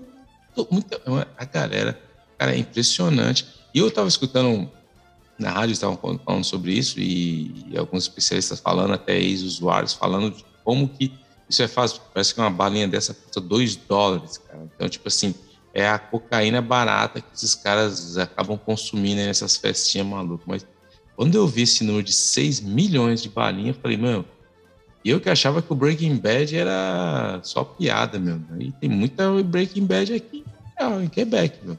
Sabe o que é isso aí? aí? Isso aí é um mercado de Maple que não tá saindo, velho. A galera tá diversificando. É? Culpa da pandemia. Culpa da pandemia. Né? Culpa da terra. Tudo redondo. Ainda em Quebec, continua aí. Então, o Quebec, o nosso primeiro-ministro legou, meu, ele tá um pouco nervoso porque o tal ele tá ameaçando de ir para o Supremo Tribunal e ele tá contra o, o Legou, porque Ottawa participará perante a Suprema Corte na contestação do projeto de lei 21 do governo Legou, que é, um, que é a lei sobre a, la, a laicidade do Estado. E anunciou o ministro federal da Justiça, Davi Lametti. Furioso, o primeiro-ministro François Legault acusa o seu colega Justin Trudeau de mostrar uma, abre aspas, flagrante falta de respeito pelos quebequenses. Davi Lametti confirmou a intenção do governo federal durante uma coletiva de imprensa na quarta-feira, enquanto o Tribunal de Apelação de Quebec ainda não ouviu o caso. E assim, só para colocar um contexto, ficou, ficou, visto muito como uma provocação, porque está acontecendo? Vai ter essa. A, a, lei já tem a Lei 21, que é uma lei que fala que nenhuma pessoa em autoridade possa usar símbolo religioso. Essa lei, mas na verdade só pega mesmo as mulheres que usam véu, enfim, isso é um outro debate. Só que o, o ele colocou que toda lei ela não, ela pode ser contestada na Suprema Corte, na Suprema Corte porque ela pode contra as cartas de direito. Só que o que acontece? Ele já colocou a cláusula derrogatória, a cláusula não obstante, que pode tirar esse, essa, essa, essa carta na manga judicial, ele evita isso. Só que todo mundo sabe que isso vai para o Supremo Tribunal. Então, o, o, como, só que a primeira lei que passou foi o projeto 21, que já está valendo, ou seja, uma professora não pode dar aula usando um véu, e agora passou essa semana também o que a gente já falou sobre a Lei 96, que é a lei que vem reforçar o uso do francês. Então foi muito estratégico a data que o federal escolheu para falar que vai apoiar a Lei 21, porque ele sabe que na sequência vem a Lei 96. Posso dizer hoje é, que, uma vez o Tribunal de Apelação tenha decidido, vamos ao Supremo Tribunal para dar nossas opiniões sobre isso, porque se torna, por definição, uma questão nacional quando chega ao Supremo Tribunal do Canadá. Assim estaremos lá perante a Suprema, a Suprema Corte do Canadá, disse o ministro Lametti. Ele lembrou que Ottawa expressou desde o início sua, suas preocupações sobre esse projeto de lei. Para François Legault, primeiro-ministro aqui da província, é um flagrante falta de respeito de Justin Trudeau para com os quebequenses, pois sabemos que a maioria dos quebequenses concorda com o projeto de lei 21. Não faz sentido que o ministro Lametti, ministro de Justin Trudeau, antes mesmo de de fazer isso antes mesmo, antes mesmo de ter a decisão do Tribunal de Justiça. É, Diga-se que, o, o que, que, vai contestar o projeto de lei 21, falou o, o primeiro-ministro logo após ele foi questionado na Assembleia Nacional. A lei, do, a lei 21, que é a lei do Estado laico, proíbe o uso de símbolos religiosos por professores, funcionários do Estado com poder coercitivo, ou seja, policiais, guardas prisionais, juízes, promotores da coroa e outros, outros enfim foi aprovado sobre uma ordem de silêncio na Assembleia Nacional em julho de 2019. O Partido Quebecois apoiou o texto legislativo do governo Legault, enquanto o Partido Liberal do Quebec e o Quebec Solitário votaram contra essa lei. Em decisão proferida há um ano, o Supremo Tribunal de Justiça confirmou o projeto de lei 21, mas isentou os conselhos escolares ingleses da proibição de, da proibição de, da proibição de usar símbolos religiosos. O juiz Marc-André Blanchard concluiu que essa lei viola os direitos fundamentais, mas que continua válida porque o governo utilizou a cláusula não obstante à disposição da Carta de Direito e Liberdade. Isso o, e esse uso da disposição derrogatória parece excessivo porque é muito amplo, embora judicialmente inaceitável no estado atual da lei, segundo ele. Então, como eu falei, ele usou essa cláusula derrogatória que pode que essa lei possa não ser utilizada, não pode ser protegida pela Carta de Direitos e Liberdades, que foi uma jogada jurídica que ele usou, mas uma sacanagem quando você vai fazer uma lei que você sabe que vai ser contestada, você usa essa carta, foi muito legal, dizem alguns juristas. Por diferentes razões, o governo negou e os grupos que levaram o caso ao tribunal, o Conselho Nacional de Muçulmanos Canadenses e a Associação Canadense de Liberdades Civis decidiram apelar da sentença. Da Vila Meti saiu no dia seguinte a adoção da reforma da Lei 101 em Quebec. Justin Trudeau argumentou na terça-feira que tem preocupações com o projeto de Lei 96 do governo Legault, abrindo a porta para a intervenção dos tribunais. Ele fala: tomaremos nossa decisão com base no que for necessário para proteger as minorias em todo o país, disse ele. Seu ministro da Justiça não descarta participar da batalha legal que se aproxima contra o projeto de Lei 96, que é o projeto da língua francesa. Ele pretende acompanhar de perto a aplicação da lei e seus efeitos sobre a minoria anglófona em Quebec. O recurso de Quebec, de forma preventiva, à provisão da derrogação da Carta para proteger a Lei 21 e 96, coloca um problema em Ottawa.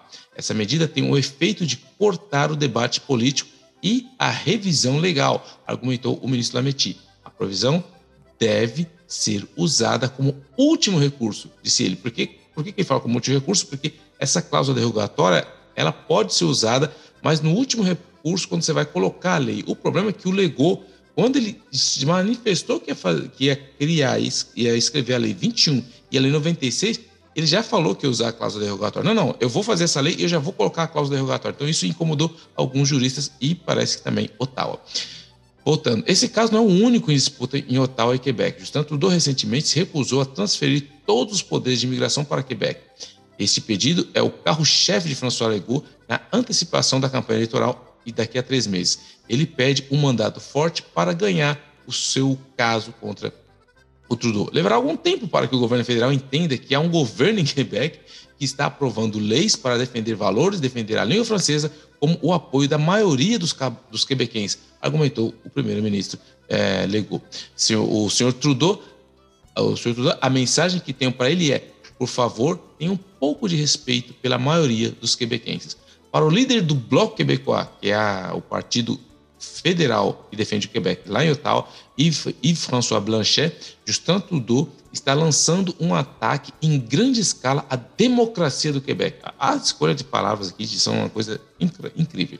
E a capacidade da nação de Quebec de fazer suas próprias escolhas sociais. O líder do Partido Quebecois, que é o partido quebequense aqui da província, Paul Pierre Paul Saint-Pierre Plamondon concorda, embora deplore a reação um pouco exagerada do primeiro-ministro, qual é o plano de François Legault quando ele diz que está decepcionado toda semana? Ele lançou: enquanto ele não nomear a independência do Quebec, seremos esmagados, como está acontecendo no momento. Então, para resumir ali, você tem o Legault, que fez uma lei, mas já colocou, puxou a cartinha, a super trunfo lá, falou assim: agora eu posso fazer o que quiser, porque essa, essa lei ela não está protegida pela Carta de Direitos e Liberdades.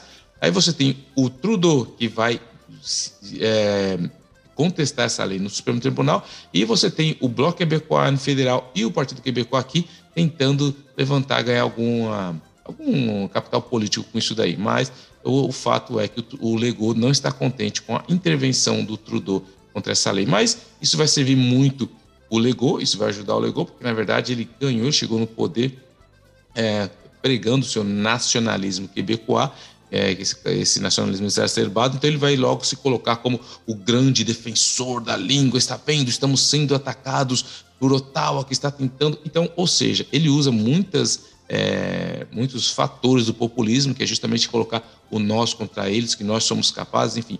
Então ele vai ser uma batalha. Como ele não tem, infelizmente, ninguém aqui na província de Quebec para fazer uma oposição, porque ele está aí, segundo as pesquisas, ele vai aumentar ainda mais o número de, de deputados na próxima eleição. Então ele arrumou como oposição Ottawa, porque para ele compensa. Por mais que ele faça teatro que ele está nervoso, não, passa de um teatro, porque isso ajuda o discurso dele de falar, tá vendo? Eu sou o único que defende a língua, os valores do Quebec. Se vocês me derem um mandado mais forte, eu vou lutar contra Quebec. Só que a grande pergunta contra Ottawa, mas a pergunta é como? Se ele já tem, ele é maioria, ele já tem um grande número de deputados, e Ottawa continua não ouvindo o que ele quer. Então, ou seja, isso ajuda ele de uma certa maneira, mas enfim. A gente nem comentou sobre isso, né? Que eh, acabou, acabou com, com para surpresa de zero pessoas, né? Uh, a Lei 96 acabou sendo aprovada no Parlamento de Quebec e a gente, você, deu, você deu uma, uma ótima cobertura sobre isso daí no nosso programa, né? Eu já nem lembro qual é o programa. Ou você tem que achar o programa. Mas, enfim, a, a, a Lei 96, para quem não acompanhou, dê uma olhada lá no nosso Twitter. Tem, eu dei um, um resumão para quem não assistiu o programa, dei um resumão sobre o que que ela tá, o que que ela cobre e por que que ela é tão controversa. As reações das pessoas, obviamente, não são. Uh, eu acho que é aquela história, né? O único que está gostando disso daqui é o Legô. É, aí cai com uma luva para ele, infelizmente. Mas é, é um miserável. Né? Ainda mais em tempos como esse, é um momento muito bom para pensar em união entre pessoas. Parabéns, Lagoa. Parabéns. E ainda em Quebec, fechando aqui o nosso a, a, a Belle Provence, uma notícia de que um lutador de MMA foi acusado de matar um adolescente. Eduardo Larenas foi formalmente acusado de assassinato não premeditado na tarde da quarta-feira, dia 25, em tribunal. É, com uma barba curta, barba, uma barba curta e parecendo um pouco confuso, o um homem de 42 anos não parece ter perdido sua enorme massa muscular, apesar da sua última luta pro profissional ter sido em 2018. A esposa dele, Gladys Rosana Lopes, também está envolvida no crime que enfrenta acusações de ser cúmplice de assassinato. Ambos permanecerão detidos e as audiências continuarão no dia 28 de junho. O fato que deu origem à acusação ocorreu no, no meio, é, no meio da noite, em uma casa alugada pelo casal na praça do, do, do Cormoran, em um bairro tranquilo no setor de Saint Rose, em Laval é, alegando ter sido agredido em casa, Larenas e sua esposa foram a parentes que moram nas proximidades por volta das duas da manhã para ligar para o 911. Ao entrar na residência do casal, os policiais encontraram o corpo ensanguentado de um jovem de 17 anos. O adolescente, já conhecido da polícia, havia, havia sido esfaqueado e espancado até a morte. A perícia precisou identificar o rapaz porque ele estava irreconhecível. É, com a suspeita de que Larenas pode ter ligações com o crime organizado, o caso foi transferido para a Sûreté do Quebec. Os, os investigadores perceberam que as diferentes versões dos fatos não concordavam com as provas, as provas descobertas no local. Também é possível que o jovem estivesse na residência muito, muito antes do acusado ligar para o 91. Sinistro, só o que eu posso ah, dizer. Engraçado que quando saiu essa notícia, primeiro foi, ó, o cara foi físico. Você vê a mídia, é uma maravilha, né? Saiu a notícia, os caras nem investigaram nada, mas aquela é, feed the beast, né? Você precisa colocar alguma coisa, aí colocaram, não, o casal estava lá, foram roubados e ele conseguiu se desvencilhar e salvou e tal. Só que aí passou a foto, velho, do cara. Você, o cara tem quase dois metros de altura. Eu acho que o, o meu corpo dá o bíceps do cara. Eu parado aqui, dá o bíceps. O cara é um monstro. O cara, era, é cara fez 12 lutas e, e no, no, MMA do peso pesado. O cara é uma máquina, né? E aí pegou um moleque de 17 anos que, que nem, se desossar, não dava um pastelzinho de frango, ele é, triturou o cara. Só que aí, beleza. No outro dia já ô, oh, peraí, tem alguma. E agora tá saindo aí que ele foi acusado daí, tem links meio, meio obscuros e, enfim, assassinato de segundo grau, mas assim, a mídia é uma maravilha quando sai alguma notícia. Mas o cara, se você vê, dá tempo. Só um, só um maluco. Se o cara foi roubar, o cara pra entrar na cadeia pra roubar o cara, meu, tem que ser muito, muito, muito sem noção, mas enfim.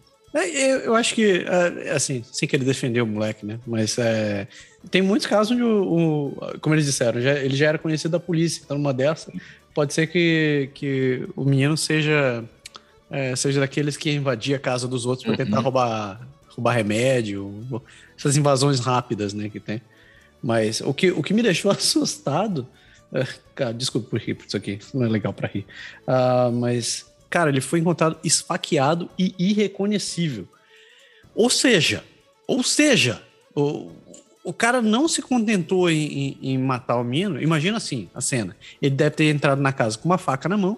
O cara conseguiu desarmar o menino, esfaqueou o menino.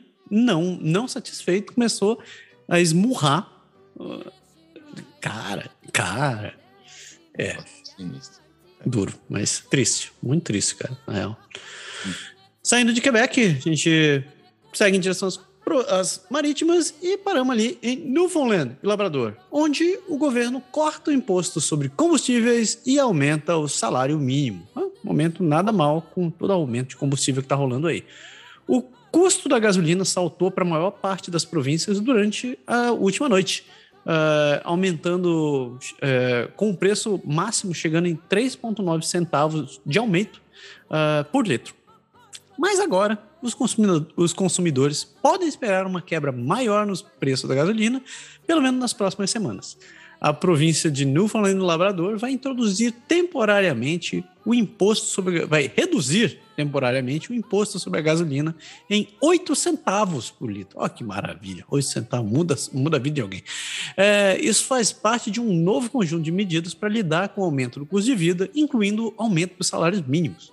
As duas medidas direcionadas e temporárias para ajudar o custo de vida incluem reduzir temporariamente o preço da bomba em 8,05 centavos por litro, incluindo o HST, até dia 1 de janeiro de 2023. Isso é possível através de uma redução de imposto provincial sobre a gasolina e o óleo diesel em 7 centavos por litro.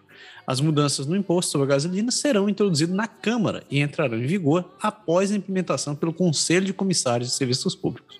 E a segunda medida é que, no outono de 2022, será fornecido um pagamento único para complementar o custo de renda com base na renda líquida familiar. As famílias com renda é, familiar líquida inferior a 100 mil receberão um aumento de 500 dólares. É, famílias com renda líquida entre 100 e 150 mil receberão um pagamento parcial entre 200 e 500 dólares. Mais detalhes sobre como, funciona, é, como vai funcionar isso daí é, devem ser divulgados pela província nas próximas semanas. A província também anunciou três aumentos do salário mínimo com base na recomendação do Comitê de Revisão do Salário Mínimo. Em 1 de outubro de 2022, o salário mínimo vai aumentar 50 centavos, uhul, é, chegando a 13 dólares e 70 centavos por hora. Em 1 de abril, e não é mentira, de 2023, o salário mínimo deve aumentar em 80 centavos, chegando, chegando a 14 dólares e 50. E finalmente, em 1 de outubro de 2023, daqui a quase um ano e meio, o salário mínimo deve aumentar em mais de 50 centavos, chegando ao patamar de 15 dólares a hora. O custo total dessas novas medidas para a província é cerca de 80 milhões de dólares para os cofres públicos. O governo também está criando um programa de apoio transitório de um ano para empregadores menores a um custo de aproximadamente 5 milhões de dólares. O programa vai fornecer 50 centavos por hora por funcionário para empregadores com 20 funcionários ou menos. O programa é baseado em aplicativos uh, governo para tele, telefone. É, mais detalhes seguirão sobre o processo de inscrição nas próximas semanas. Então, parabéns, Newfoundland, criando coisas bacanas. Visionário, visionário. Visionário. E fechando o nosso blocão de notícias, traz uma notícia good vibes aí pra, pra gente. Good vibes. Príncipe Edward Island, instrutora de dança ucraniana, grata por ser acolhida em Príncipe Eduardo. Depois de deixar a Ucrânia quase três meses, Polina Salabaia está comemorando a oportunidade de voltar ao que ela faz de melhor, dar aulas de dança. Tendo fugido do país devastado pela guerra para se refugiar na, na ilha, Salabaia levou sua paixão pela dança a Down Street Dance Studio em Chinatown, mas sua jornada para ensinar dança na ilha está em construção há anos, como sua irmã já havia migrado para a ilha três anos antes, Salabai e sua, e sua mãe tentavam se juntar a ela na ilha. Fui recusada muitas vezes e comecei a pensar que não era minha missão estar aqui, disse Salabai em entrevista à Saltwater Network. Isso tudo mudou em fevereiro, quando a guerra estourou na Ucrânia. Seus pedidos de visto foram rapidamente aprovados. Salabai e sua mãe conseguiram cruzar a fronteira para a Polônia. Sua jornada para a ilha terminou com uma reunião emocionante no aeroporto de Charlottetown em abril, mas um membro da família estava notavelmente ausente da reunião, nada mais nada menos que o seu pai, porque homens ucranianos entre 18 e 60 anos foram obrigados a permanecer no país e se apresentar aos escritórios de recrutamento militar. Mas problemas de saúde limitaram a capacidade de seu pai de juntar-se ao exército ucraniano, reconhecendo-lhe uma exceção para finalmente cruzar a fronteira para fora do país. Agora ele está na Polônia está esperando um visto. Espero que tudo fique bem e ele se junte a nós, disse Salabaia. Tenho vivido na ilha por pouco mais de um mês. A mudança de ritmo de vida que ela deixou para trás é algo que Salabaia ainda está se acostumando. Aqui, na, ah, lá na ilha, tudo é calmo e um pouco incomum para mim, disse Salabaia. Estou tentando recuperar minha atividade na Ucrânia aqui. Isso significa voltar às suas raízes, que é a dança. Dançar durante toda a sua infância desempenhou um papel significativo em sua educação. Salabaia sabia, ao entrar na universidade, que precisava procurar um emprego. Encontrar um emprego na dança era uma solução óbvia para ela. Ela encontrou um emprego em uma apresentação de balé em, em uma escola da Ucrânia. Pouco tempo depois, uma oferta para dar aulas de dança foi apresentada a ela pelo fundador da escola, era uma oferta que ela não podia recusar. Eu pensei, ok, estou pronto para fazer isso. Eu era a segunda professora no estúdio. Começamos a desenvolver, o estúdio e desenvolver nossas habilidades de danças juntos, disse Salabaia.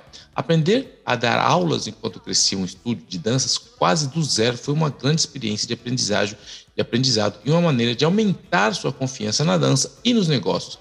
Foi um grande fator em sua decisão de começar a ensinar novamente na ilha. Eu entendi que posso fazer isso. Eu posso dançar e posso colocar minhas forças no crescimento de um estúdio, disse Salabaia. Então é por isso que decidi que posso fazer isso aqui também.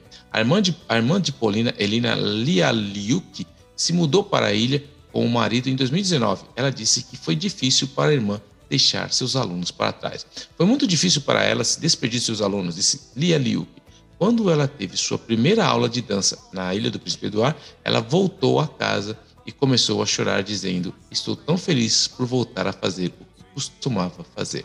Mas, por outro lado, ela sentia falta das crianças que costumavam frequentar suas aulas na Ucrânia.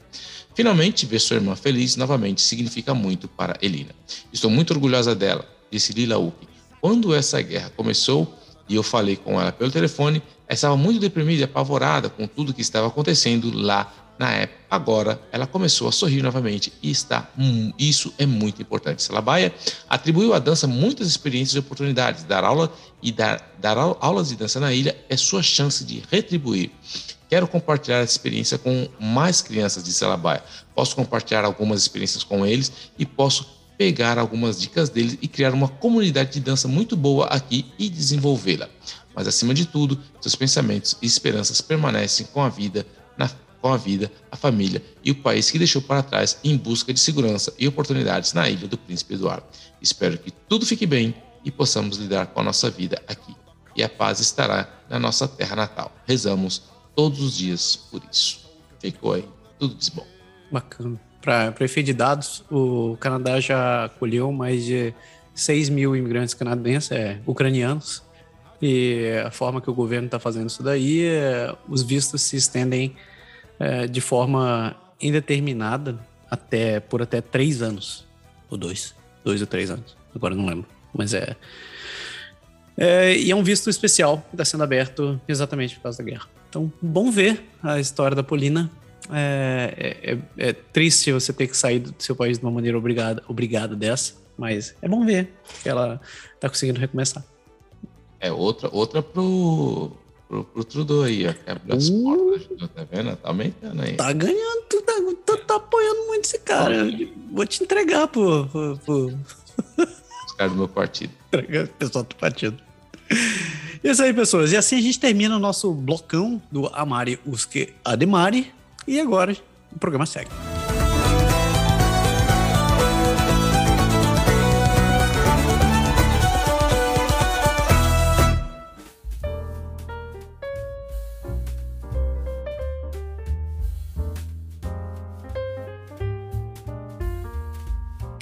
O Canadá, o Canadá. Então, essa é a parte do programa que a gente traz um, um tema uh, ah, para discutir aqui, para poder refletir um pouco.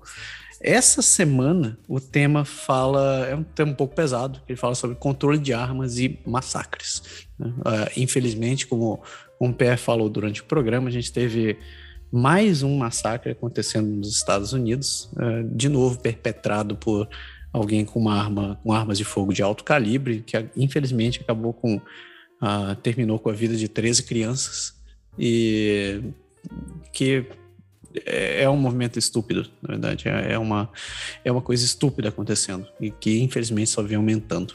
Uh, então a ideia essa semana é tentar dar um panorama de como funciona a questão da legalização de armas de fogo no Canadá e como como isso funciona e, tentar encontrar alguma diferença, alguma, alguns fatos que nos distanciem do que acontece nos Estados Unidos. Bom, é, para começar, o Canadá não é nem de longe um país anti-armas. Muito pelo contrário, de acordo com o Small Arms Survey, que é um projeto de pesquisa com sede em, sede em Genebra, haviam cerca de 12,7 milhões de armas de fogo legais e ilícitas em mãos de civis no Canadá em 2017 ou, ou 34,7 armas de fogo para cada 100 habitantes. É, isso significa que é a quinta maior taxa de, de, de posse de armas do mundo. Em 2018, quase 2,2 milhões de pessoas tinham arma de fogo licenciadas no Canadá, com Ontário e Quebec liderando a lista das províncias e territórios. O controle de armas no Canadá ele é regido pelo Código Penal e pela Lei de Armas de Fogo de 1900, 1995 e, e regulamentos relacionados. O Código Penal estabelece as infrações penais relativas ao uso indevido, armazenamento, transporte, venda e posse de armas de fogo, bem como as punições consequentes. A Lei de Armas de Fogo regulamenta a fabricação, importação, exportação, aquisição, posse, transferência, transporte e armazenamento de armas de fogo no Canadá. A lei também descreve os requisitos para o licenciamento e registro de armas de fogo no Canadá. A RCMP é responsável pela lei de armas de fogo. A obtenção de uma licença de posse e aquisição, também chamada de PAL, e o cumprimento do curso canadense de segurança de armas de fogo são necessários para poder possuir e usar armas de fogo no Canadá. As leis de controle de armas são uma jurisdição federal. Entretanto, as províncias têm algum poder nessa área. Por exemplo, Quebec lutou contra o governo federal no tribunal, no, no tribunal por causa de dados do antigo registro de armas. Quebec também criou seu próprio registro de armas, a Bill 64, para armas de fogo não restritas. Eu vou falar um pouco mais a diferença sobre isso daí. É, as províncias também têm ju jurisdição sobre as regras que regem a caça. E a caça é algo regulamentado no Canadá. Como funciona essa questão de classificação de armas? Bom, no Canadá tem três classes de armas de fogo: não restritas, restritas e proibidas. A RCMP administra a classificação de armas de fogo restritas e proibidas. Uh, a classe não restrita inclui rifles ou espingardas que não, seja, não sejam restritas ou proibidas. As armas de fogo restritas incluem certas classes de pistolas, algumas armas eh, semiautomáticas. Outras armas são frequentemente usadas na prática de tiro, ou alvo ou esporte de tiro, e elas também podem ser procurados como colecionáveis ou como é, necessários para a execução da sua profissão. As armas de fogo proibidas incluem as totalmente automáticas, algumas semiautomáticas não utilizadas na caça e a maioria dos tipos de revólver listados no Código Penal ou classificados como tal pela RCMP. Então, armas de, armas de mão são restritas ou proibidas. Não existe uma arma não restrita no Canadá. É, em 2019, existiam 1,24 é, milhões de armas registradas no Canadá. Registradas. Durante a mesma época, existiam 2,22 milhões de licenças de porte de arma emitida no Canadá. Lembre bem que a população do país são 35 milhões. Então, só para questão de comparação. Quais são os requisitos para posse de arma no Canadá? Bom, primeiro, a licença de arma de fogo indica qual classe de arma e munições uma pessoa, uma pessoa pode possuir e transportar. A licença deve ser renovada a cada cinco anos e antes de solicitar uma PAL, o candidato, pela primeira vez, deve passar num curso canadense de segurança de arma de fogo. Os indivíduos que desejam adquirir armas de fogo restritas também têm que fazer o curso canadense de segurança de arma de fogo restritas. Existem apenas algumas razões que classificam indivíduos que, é, que podem ser licenciados para adquirir ou possuir uma arma de fogo restrita. A primeira é competições de tiro ao alvo, né? A segunda é por, pela, por, porque as armas fazem parte de uma coleção e essa coleção precisa ser registrada. A outra razão é o uso em conexão com a profissão ou ocupação legal, dependendo do, do, do que você da, da, sua da sua profissão, ou para proteger a vida. E esse último ponto é o que deixa muitas questões em aberto, porque depende da interpretação de um oficial para avaliar isso daí. Um certificado de registro que identifique uma arma de fogo e o associe ao seu proprietário é necessário para armas de fogo restritas e proibidas. O mesmo não é necessário para armas de fogo não restritas. Um indivíduo não é elegível para possuir uma licença se a posse de uma arma de fogo representar um risco para si mesmo ou para os outros. O processo de triagem de licença ele é variável, mas permite verificações de referência e notificações do cônjuge, por sinal. É, razões que podem negar um indivíduo uh, a licença de uma arma de fogo podem incluir condenação por crime, é, crimes violentos, perseguição a indivíduos, o chamado de stalking, né, que você fica seguindo alguém escondido em algum canto, é, certos delitos com drogas, então, inclusive, é, você pega dirigindo é, sobre efeito de, de, de, bebida ou, de, ou de, de drogas lícitas, podem contar tratamento para doença mental associado à violência ou histórico de comportamento violento, entre outros. É, existem níveis adicionais de controle para arma de fogo restritas e proibidas. Uma permissão de porte de arma restrita exige que o requerente preencha critérios específicos. Por exemplo, precisar de uma arma por causa do seu, do seu emprego, ser membro de uma situação regular em um clube de tiro, é, ser colecionador de boa fé ou em um número muito pequeno de casos, eles exigem armas de fogo porque suas vidas estão em perigo e a polícia não pode protegê-los.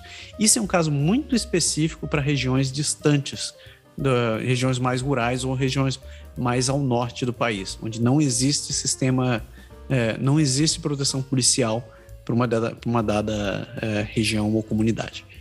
A movimentação de arma de fogo restrita de um lugar para o outro requer uma autorização para transporte é, e ele é emitido pelo oficial-chefe provincial ou territorial de armas de fogo. Agora vamos dar uma olhada na questão dos aspectos legais. Existem diversas organizações em defesa ou são ou contra leis de controle de armas no Canadá.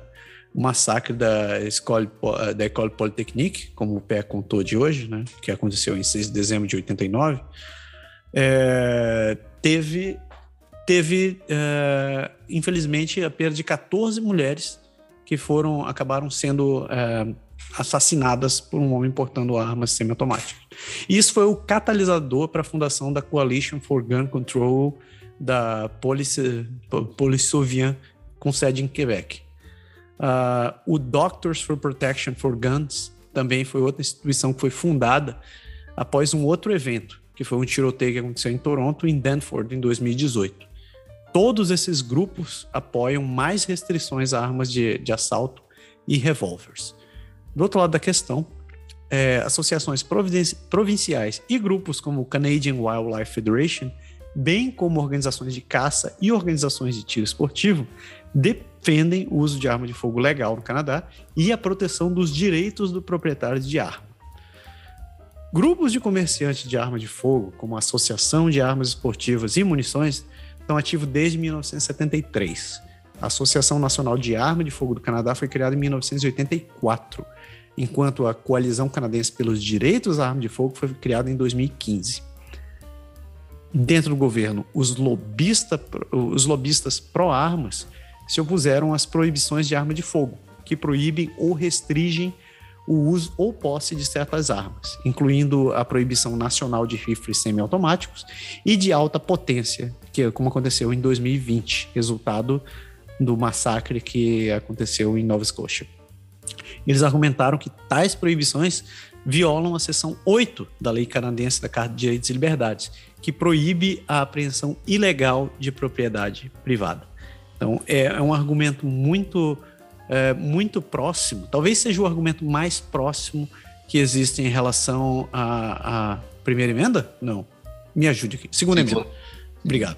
A segunda emenda que existe nos Estados Unidos, que é que todo indivíduo tem o direito de, de possuir uma arma para a defesa da sua família e etc, etc. Agora falando do, do lado uh, do lado mais gore de tudo isso, que é a relação aos massacres com arma de fogo no Canadá. Há quem diga que a diferença entre o Canadá e os Estados Unidos, em alguns pontos, seja simplesmente o seu código postal. Felizmente, quando o tema é massacre com armas de fogo, essa não é a realidade. Desde o início, desde o início dos anos 90, o Canadá, o Canadá registrou cinco massacres com arma de fogo. Quando eu digo massacre, são várias pessoas sendo assassinadas por alguém portando armas. Enquanto isso, nos Estados Unidos, foram 224.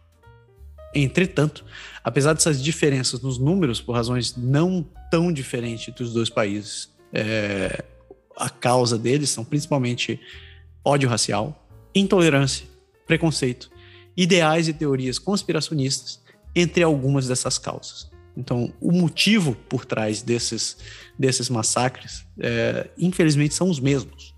É, o que muda é, é a frequência e o tamanho que eles acontecem.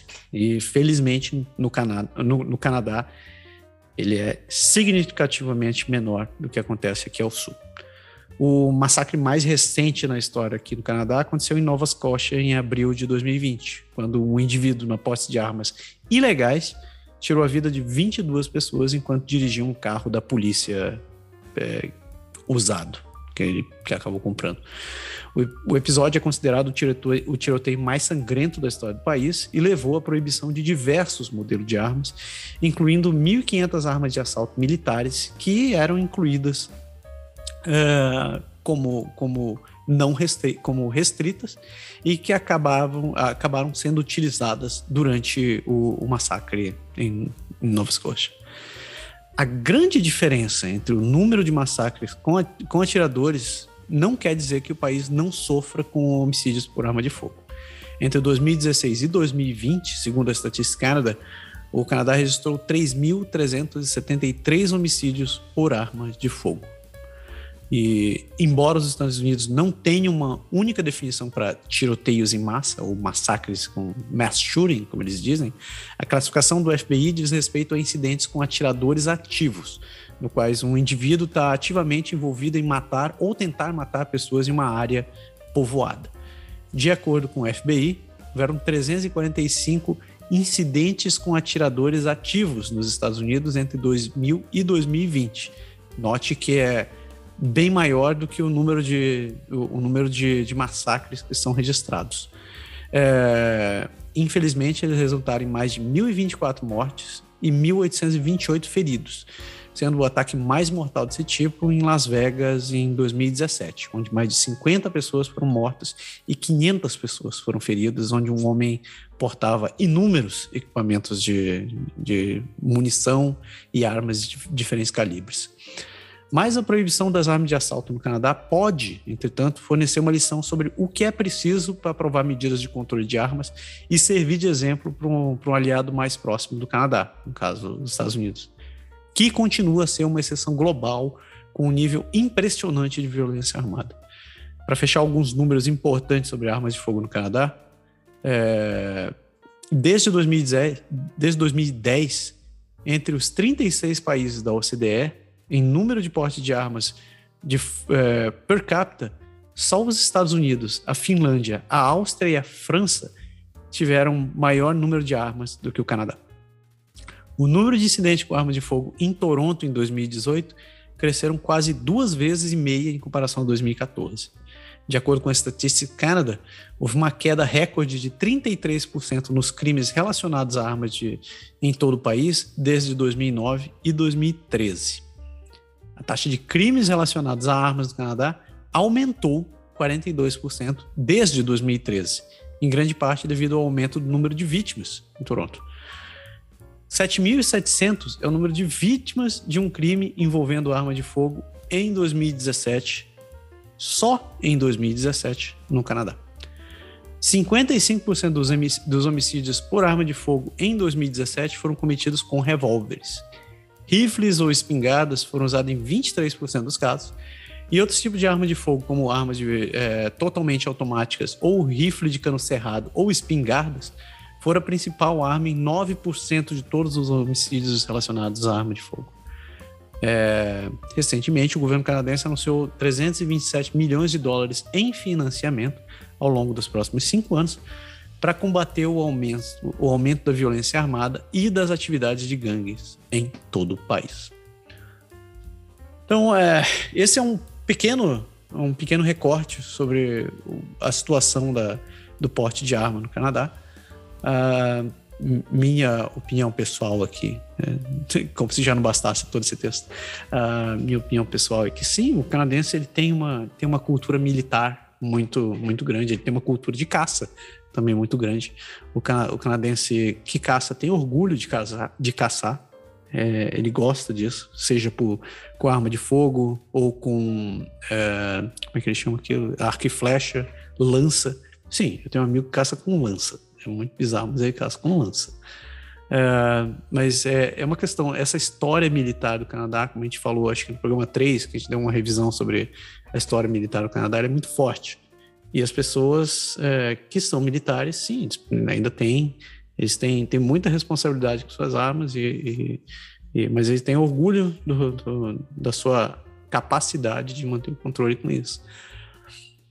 Uh, a semana passada, né? A gente, duas semanas atrás, que a gente fez um. falou, repercutiu uma notícia do, do tráfico de armas na fronteira. O cara colocou uma sacola do Walmart cheia de arma e passou com um drone, né? Pelo país. Esse também é um número que eu, eu não consegui terminar de investigar, mas o tráfico de armas ilegais para o país também é muito grande. Principalmente porque você vai para os Estados Unidos, você vai em qualquer Walmart, você consegue comprar arma, né? comprar arma semiautomática. E o Canadá, principalmente em regiões de, é, como Toronto, Vancouver e mesmo em Ottawa e Montreal, tem casos de gangue. E, e as gangues, elas precisam de, se armar de alguma maneira. Como vocês viram, não é fácil você conseguir uma arma aqui, você tem certos requisitos. Mas, infelizmente, uh, nós temos a maior fronteira terrestre do mundo com os Estados Unidos e não tem tanta gente assim para ficar é, rastreando cada centímetro, cada metro quadrado dessa fronteira. Então, infelizmente, o, o tráfico de armas é, continua acontecendo em grande número no país, que é principalmente a principal causa do, dos crimes e das vítimas que acontecem nesses relatórios. Então, isso aí, né, seu pé?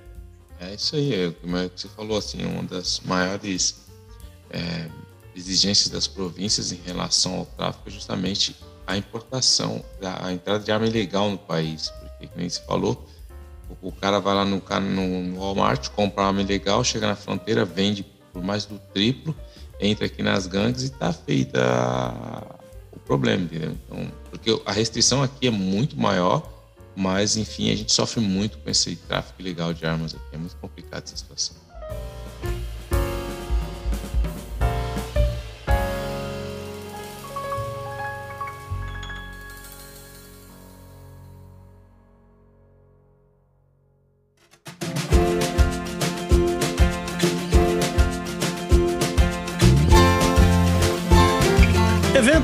Atividades e dicas culturais. Aqui a gente tá, tá depois desse programa tenso, pesado, tentar achar alguns assuntos lights para poder indicar para as pessoas.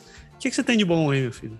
Meu, fazer uma propaganda aqui, ó, muito bom. Se você não foi ainda, você tem que ir. É o Circo de Soleil. Porque, enfim, o Circo de Soleil estará de volta. Depois de ficou fechado durante muito tempo, ele vai estar de volta durante todo o verão com o seu novo show, o Cosa, que ele está sendo apresentado e, e ali na, na marquise que foi erguida no, no, Porto Velho, se você conhece Porto Velho e Montreal, eles criam realmente um circo ali com a tenda. É muito interessante, é sobre um espetáculo que ele vai é, é, muito interessante, é lógico que tem que se preparar, porque nada mais nada menos os bilhetes mais baratos começam com 99 dólares, mas é muito legal, é engraçado, unificador, é provocativo, é um encontro entre personagens de mundos diferentes, paralelos, com muita acrobacia, muita mágica. Enfim, você vai entrar num universo muito louco que vai te fazer rir, vai te emocionar. As músicas, assim, para quem não conhece ainda, quem nunca foi no espetáculo do Circo de Soleil, fica aí uma grande oportunidade, vai ser uma experiência incrível. Então está de novo, está de volta nosso Circo de Soleil ali no Porto Velho de Montreal, que é um dos meus lugares preferidos aqui em Montreal. Vai ver? Opa, sempre. Hum, pô, pô, faz tanto tempo que eu não vejo, rapaz. Faz anos que eu não vou assistir. Você me deu uma boa ideia. Dá uma olhada nisso daí. É, eu tenho duas dicas. A primeira dica aqui, do, dois, dois filmes, na verdade, dois, dois momentos pra você ficar sentado na frente da televisão. O primeiro é uma série que está no Netflix, que em inglês ficou chamada de Old Enough, mas em japonês se diz Hajimete no Otsukai, que conta a história de criancinhas de dois, três, quatro, cinco anos que são introduzidas a, a vida, digamos assim, a vida independente pelos pais é, em tarefas que eles precisam fazer sozinhos.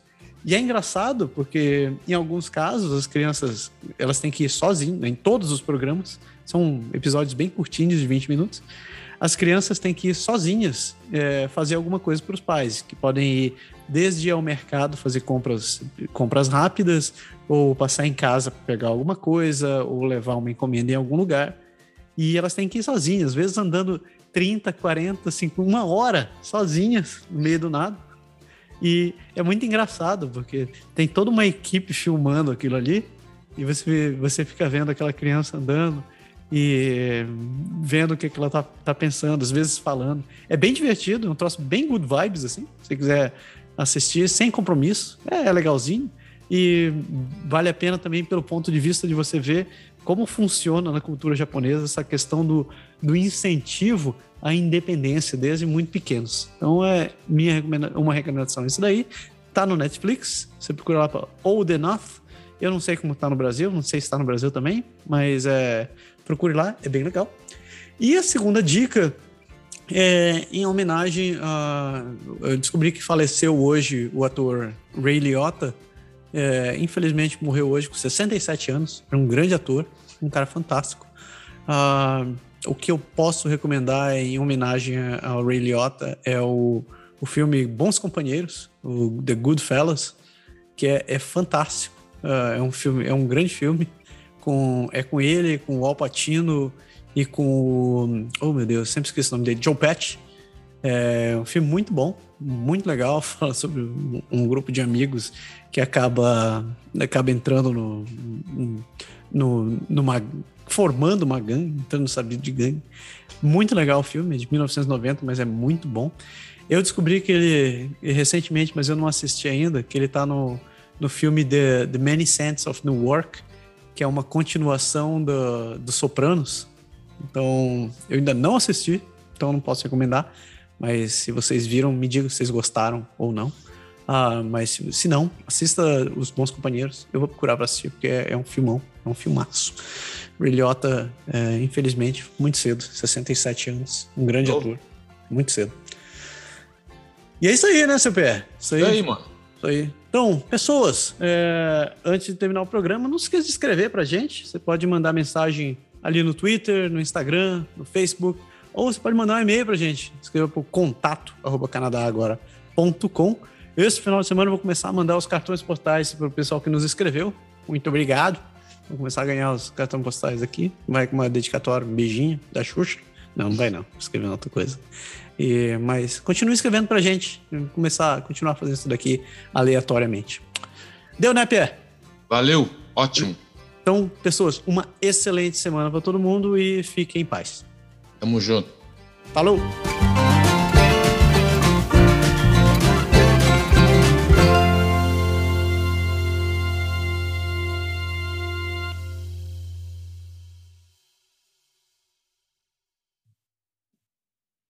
Cadê o botão de stop? Por que, que eu sempre sofro para achar o maldito do botão de stop? Ah, tá aqui.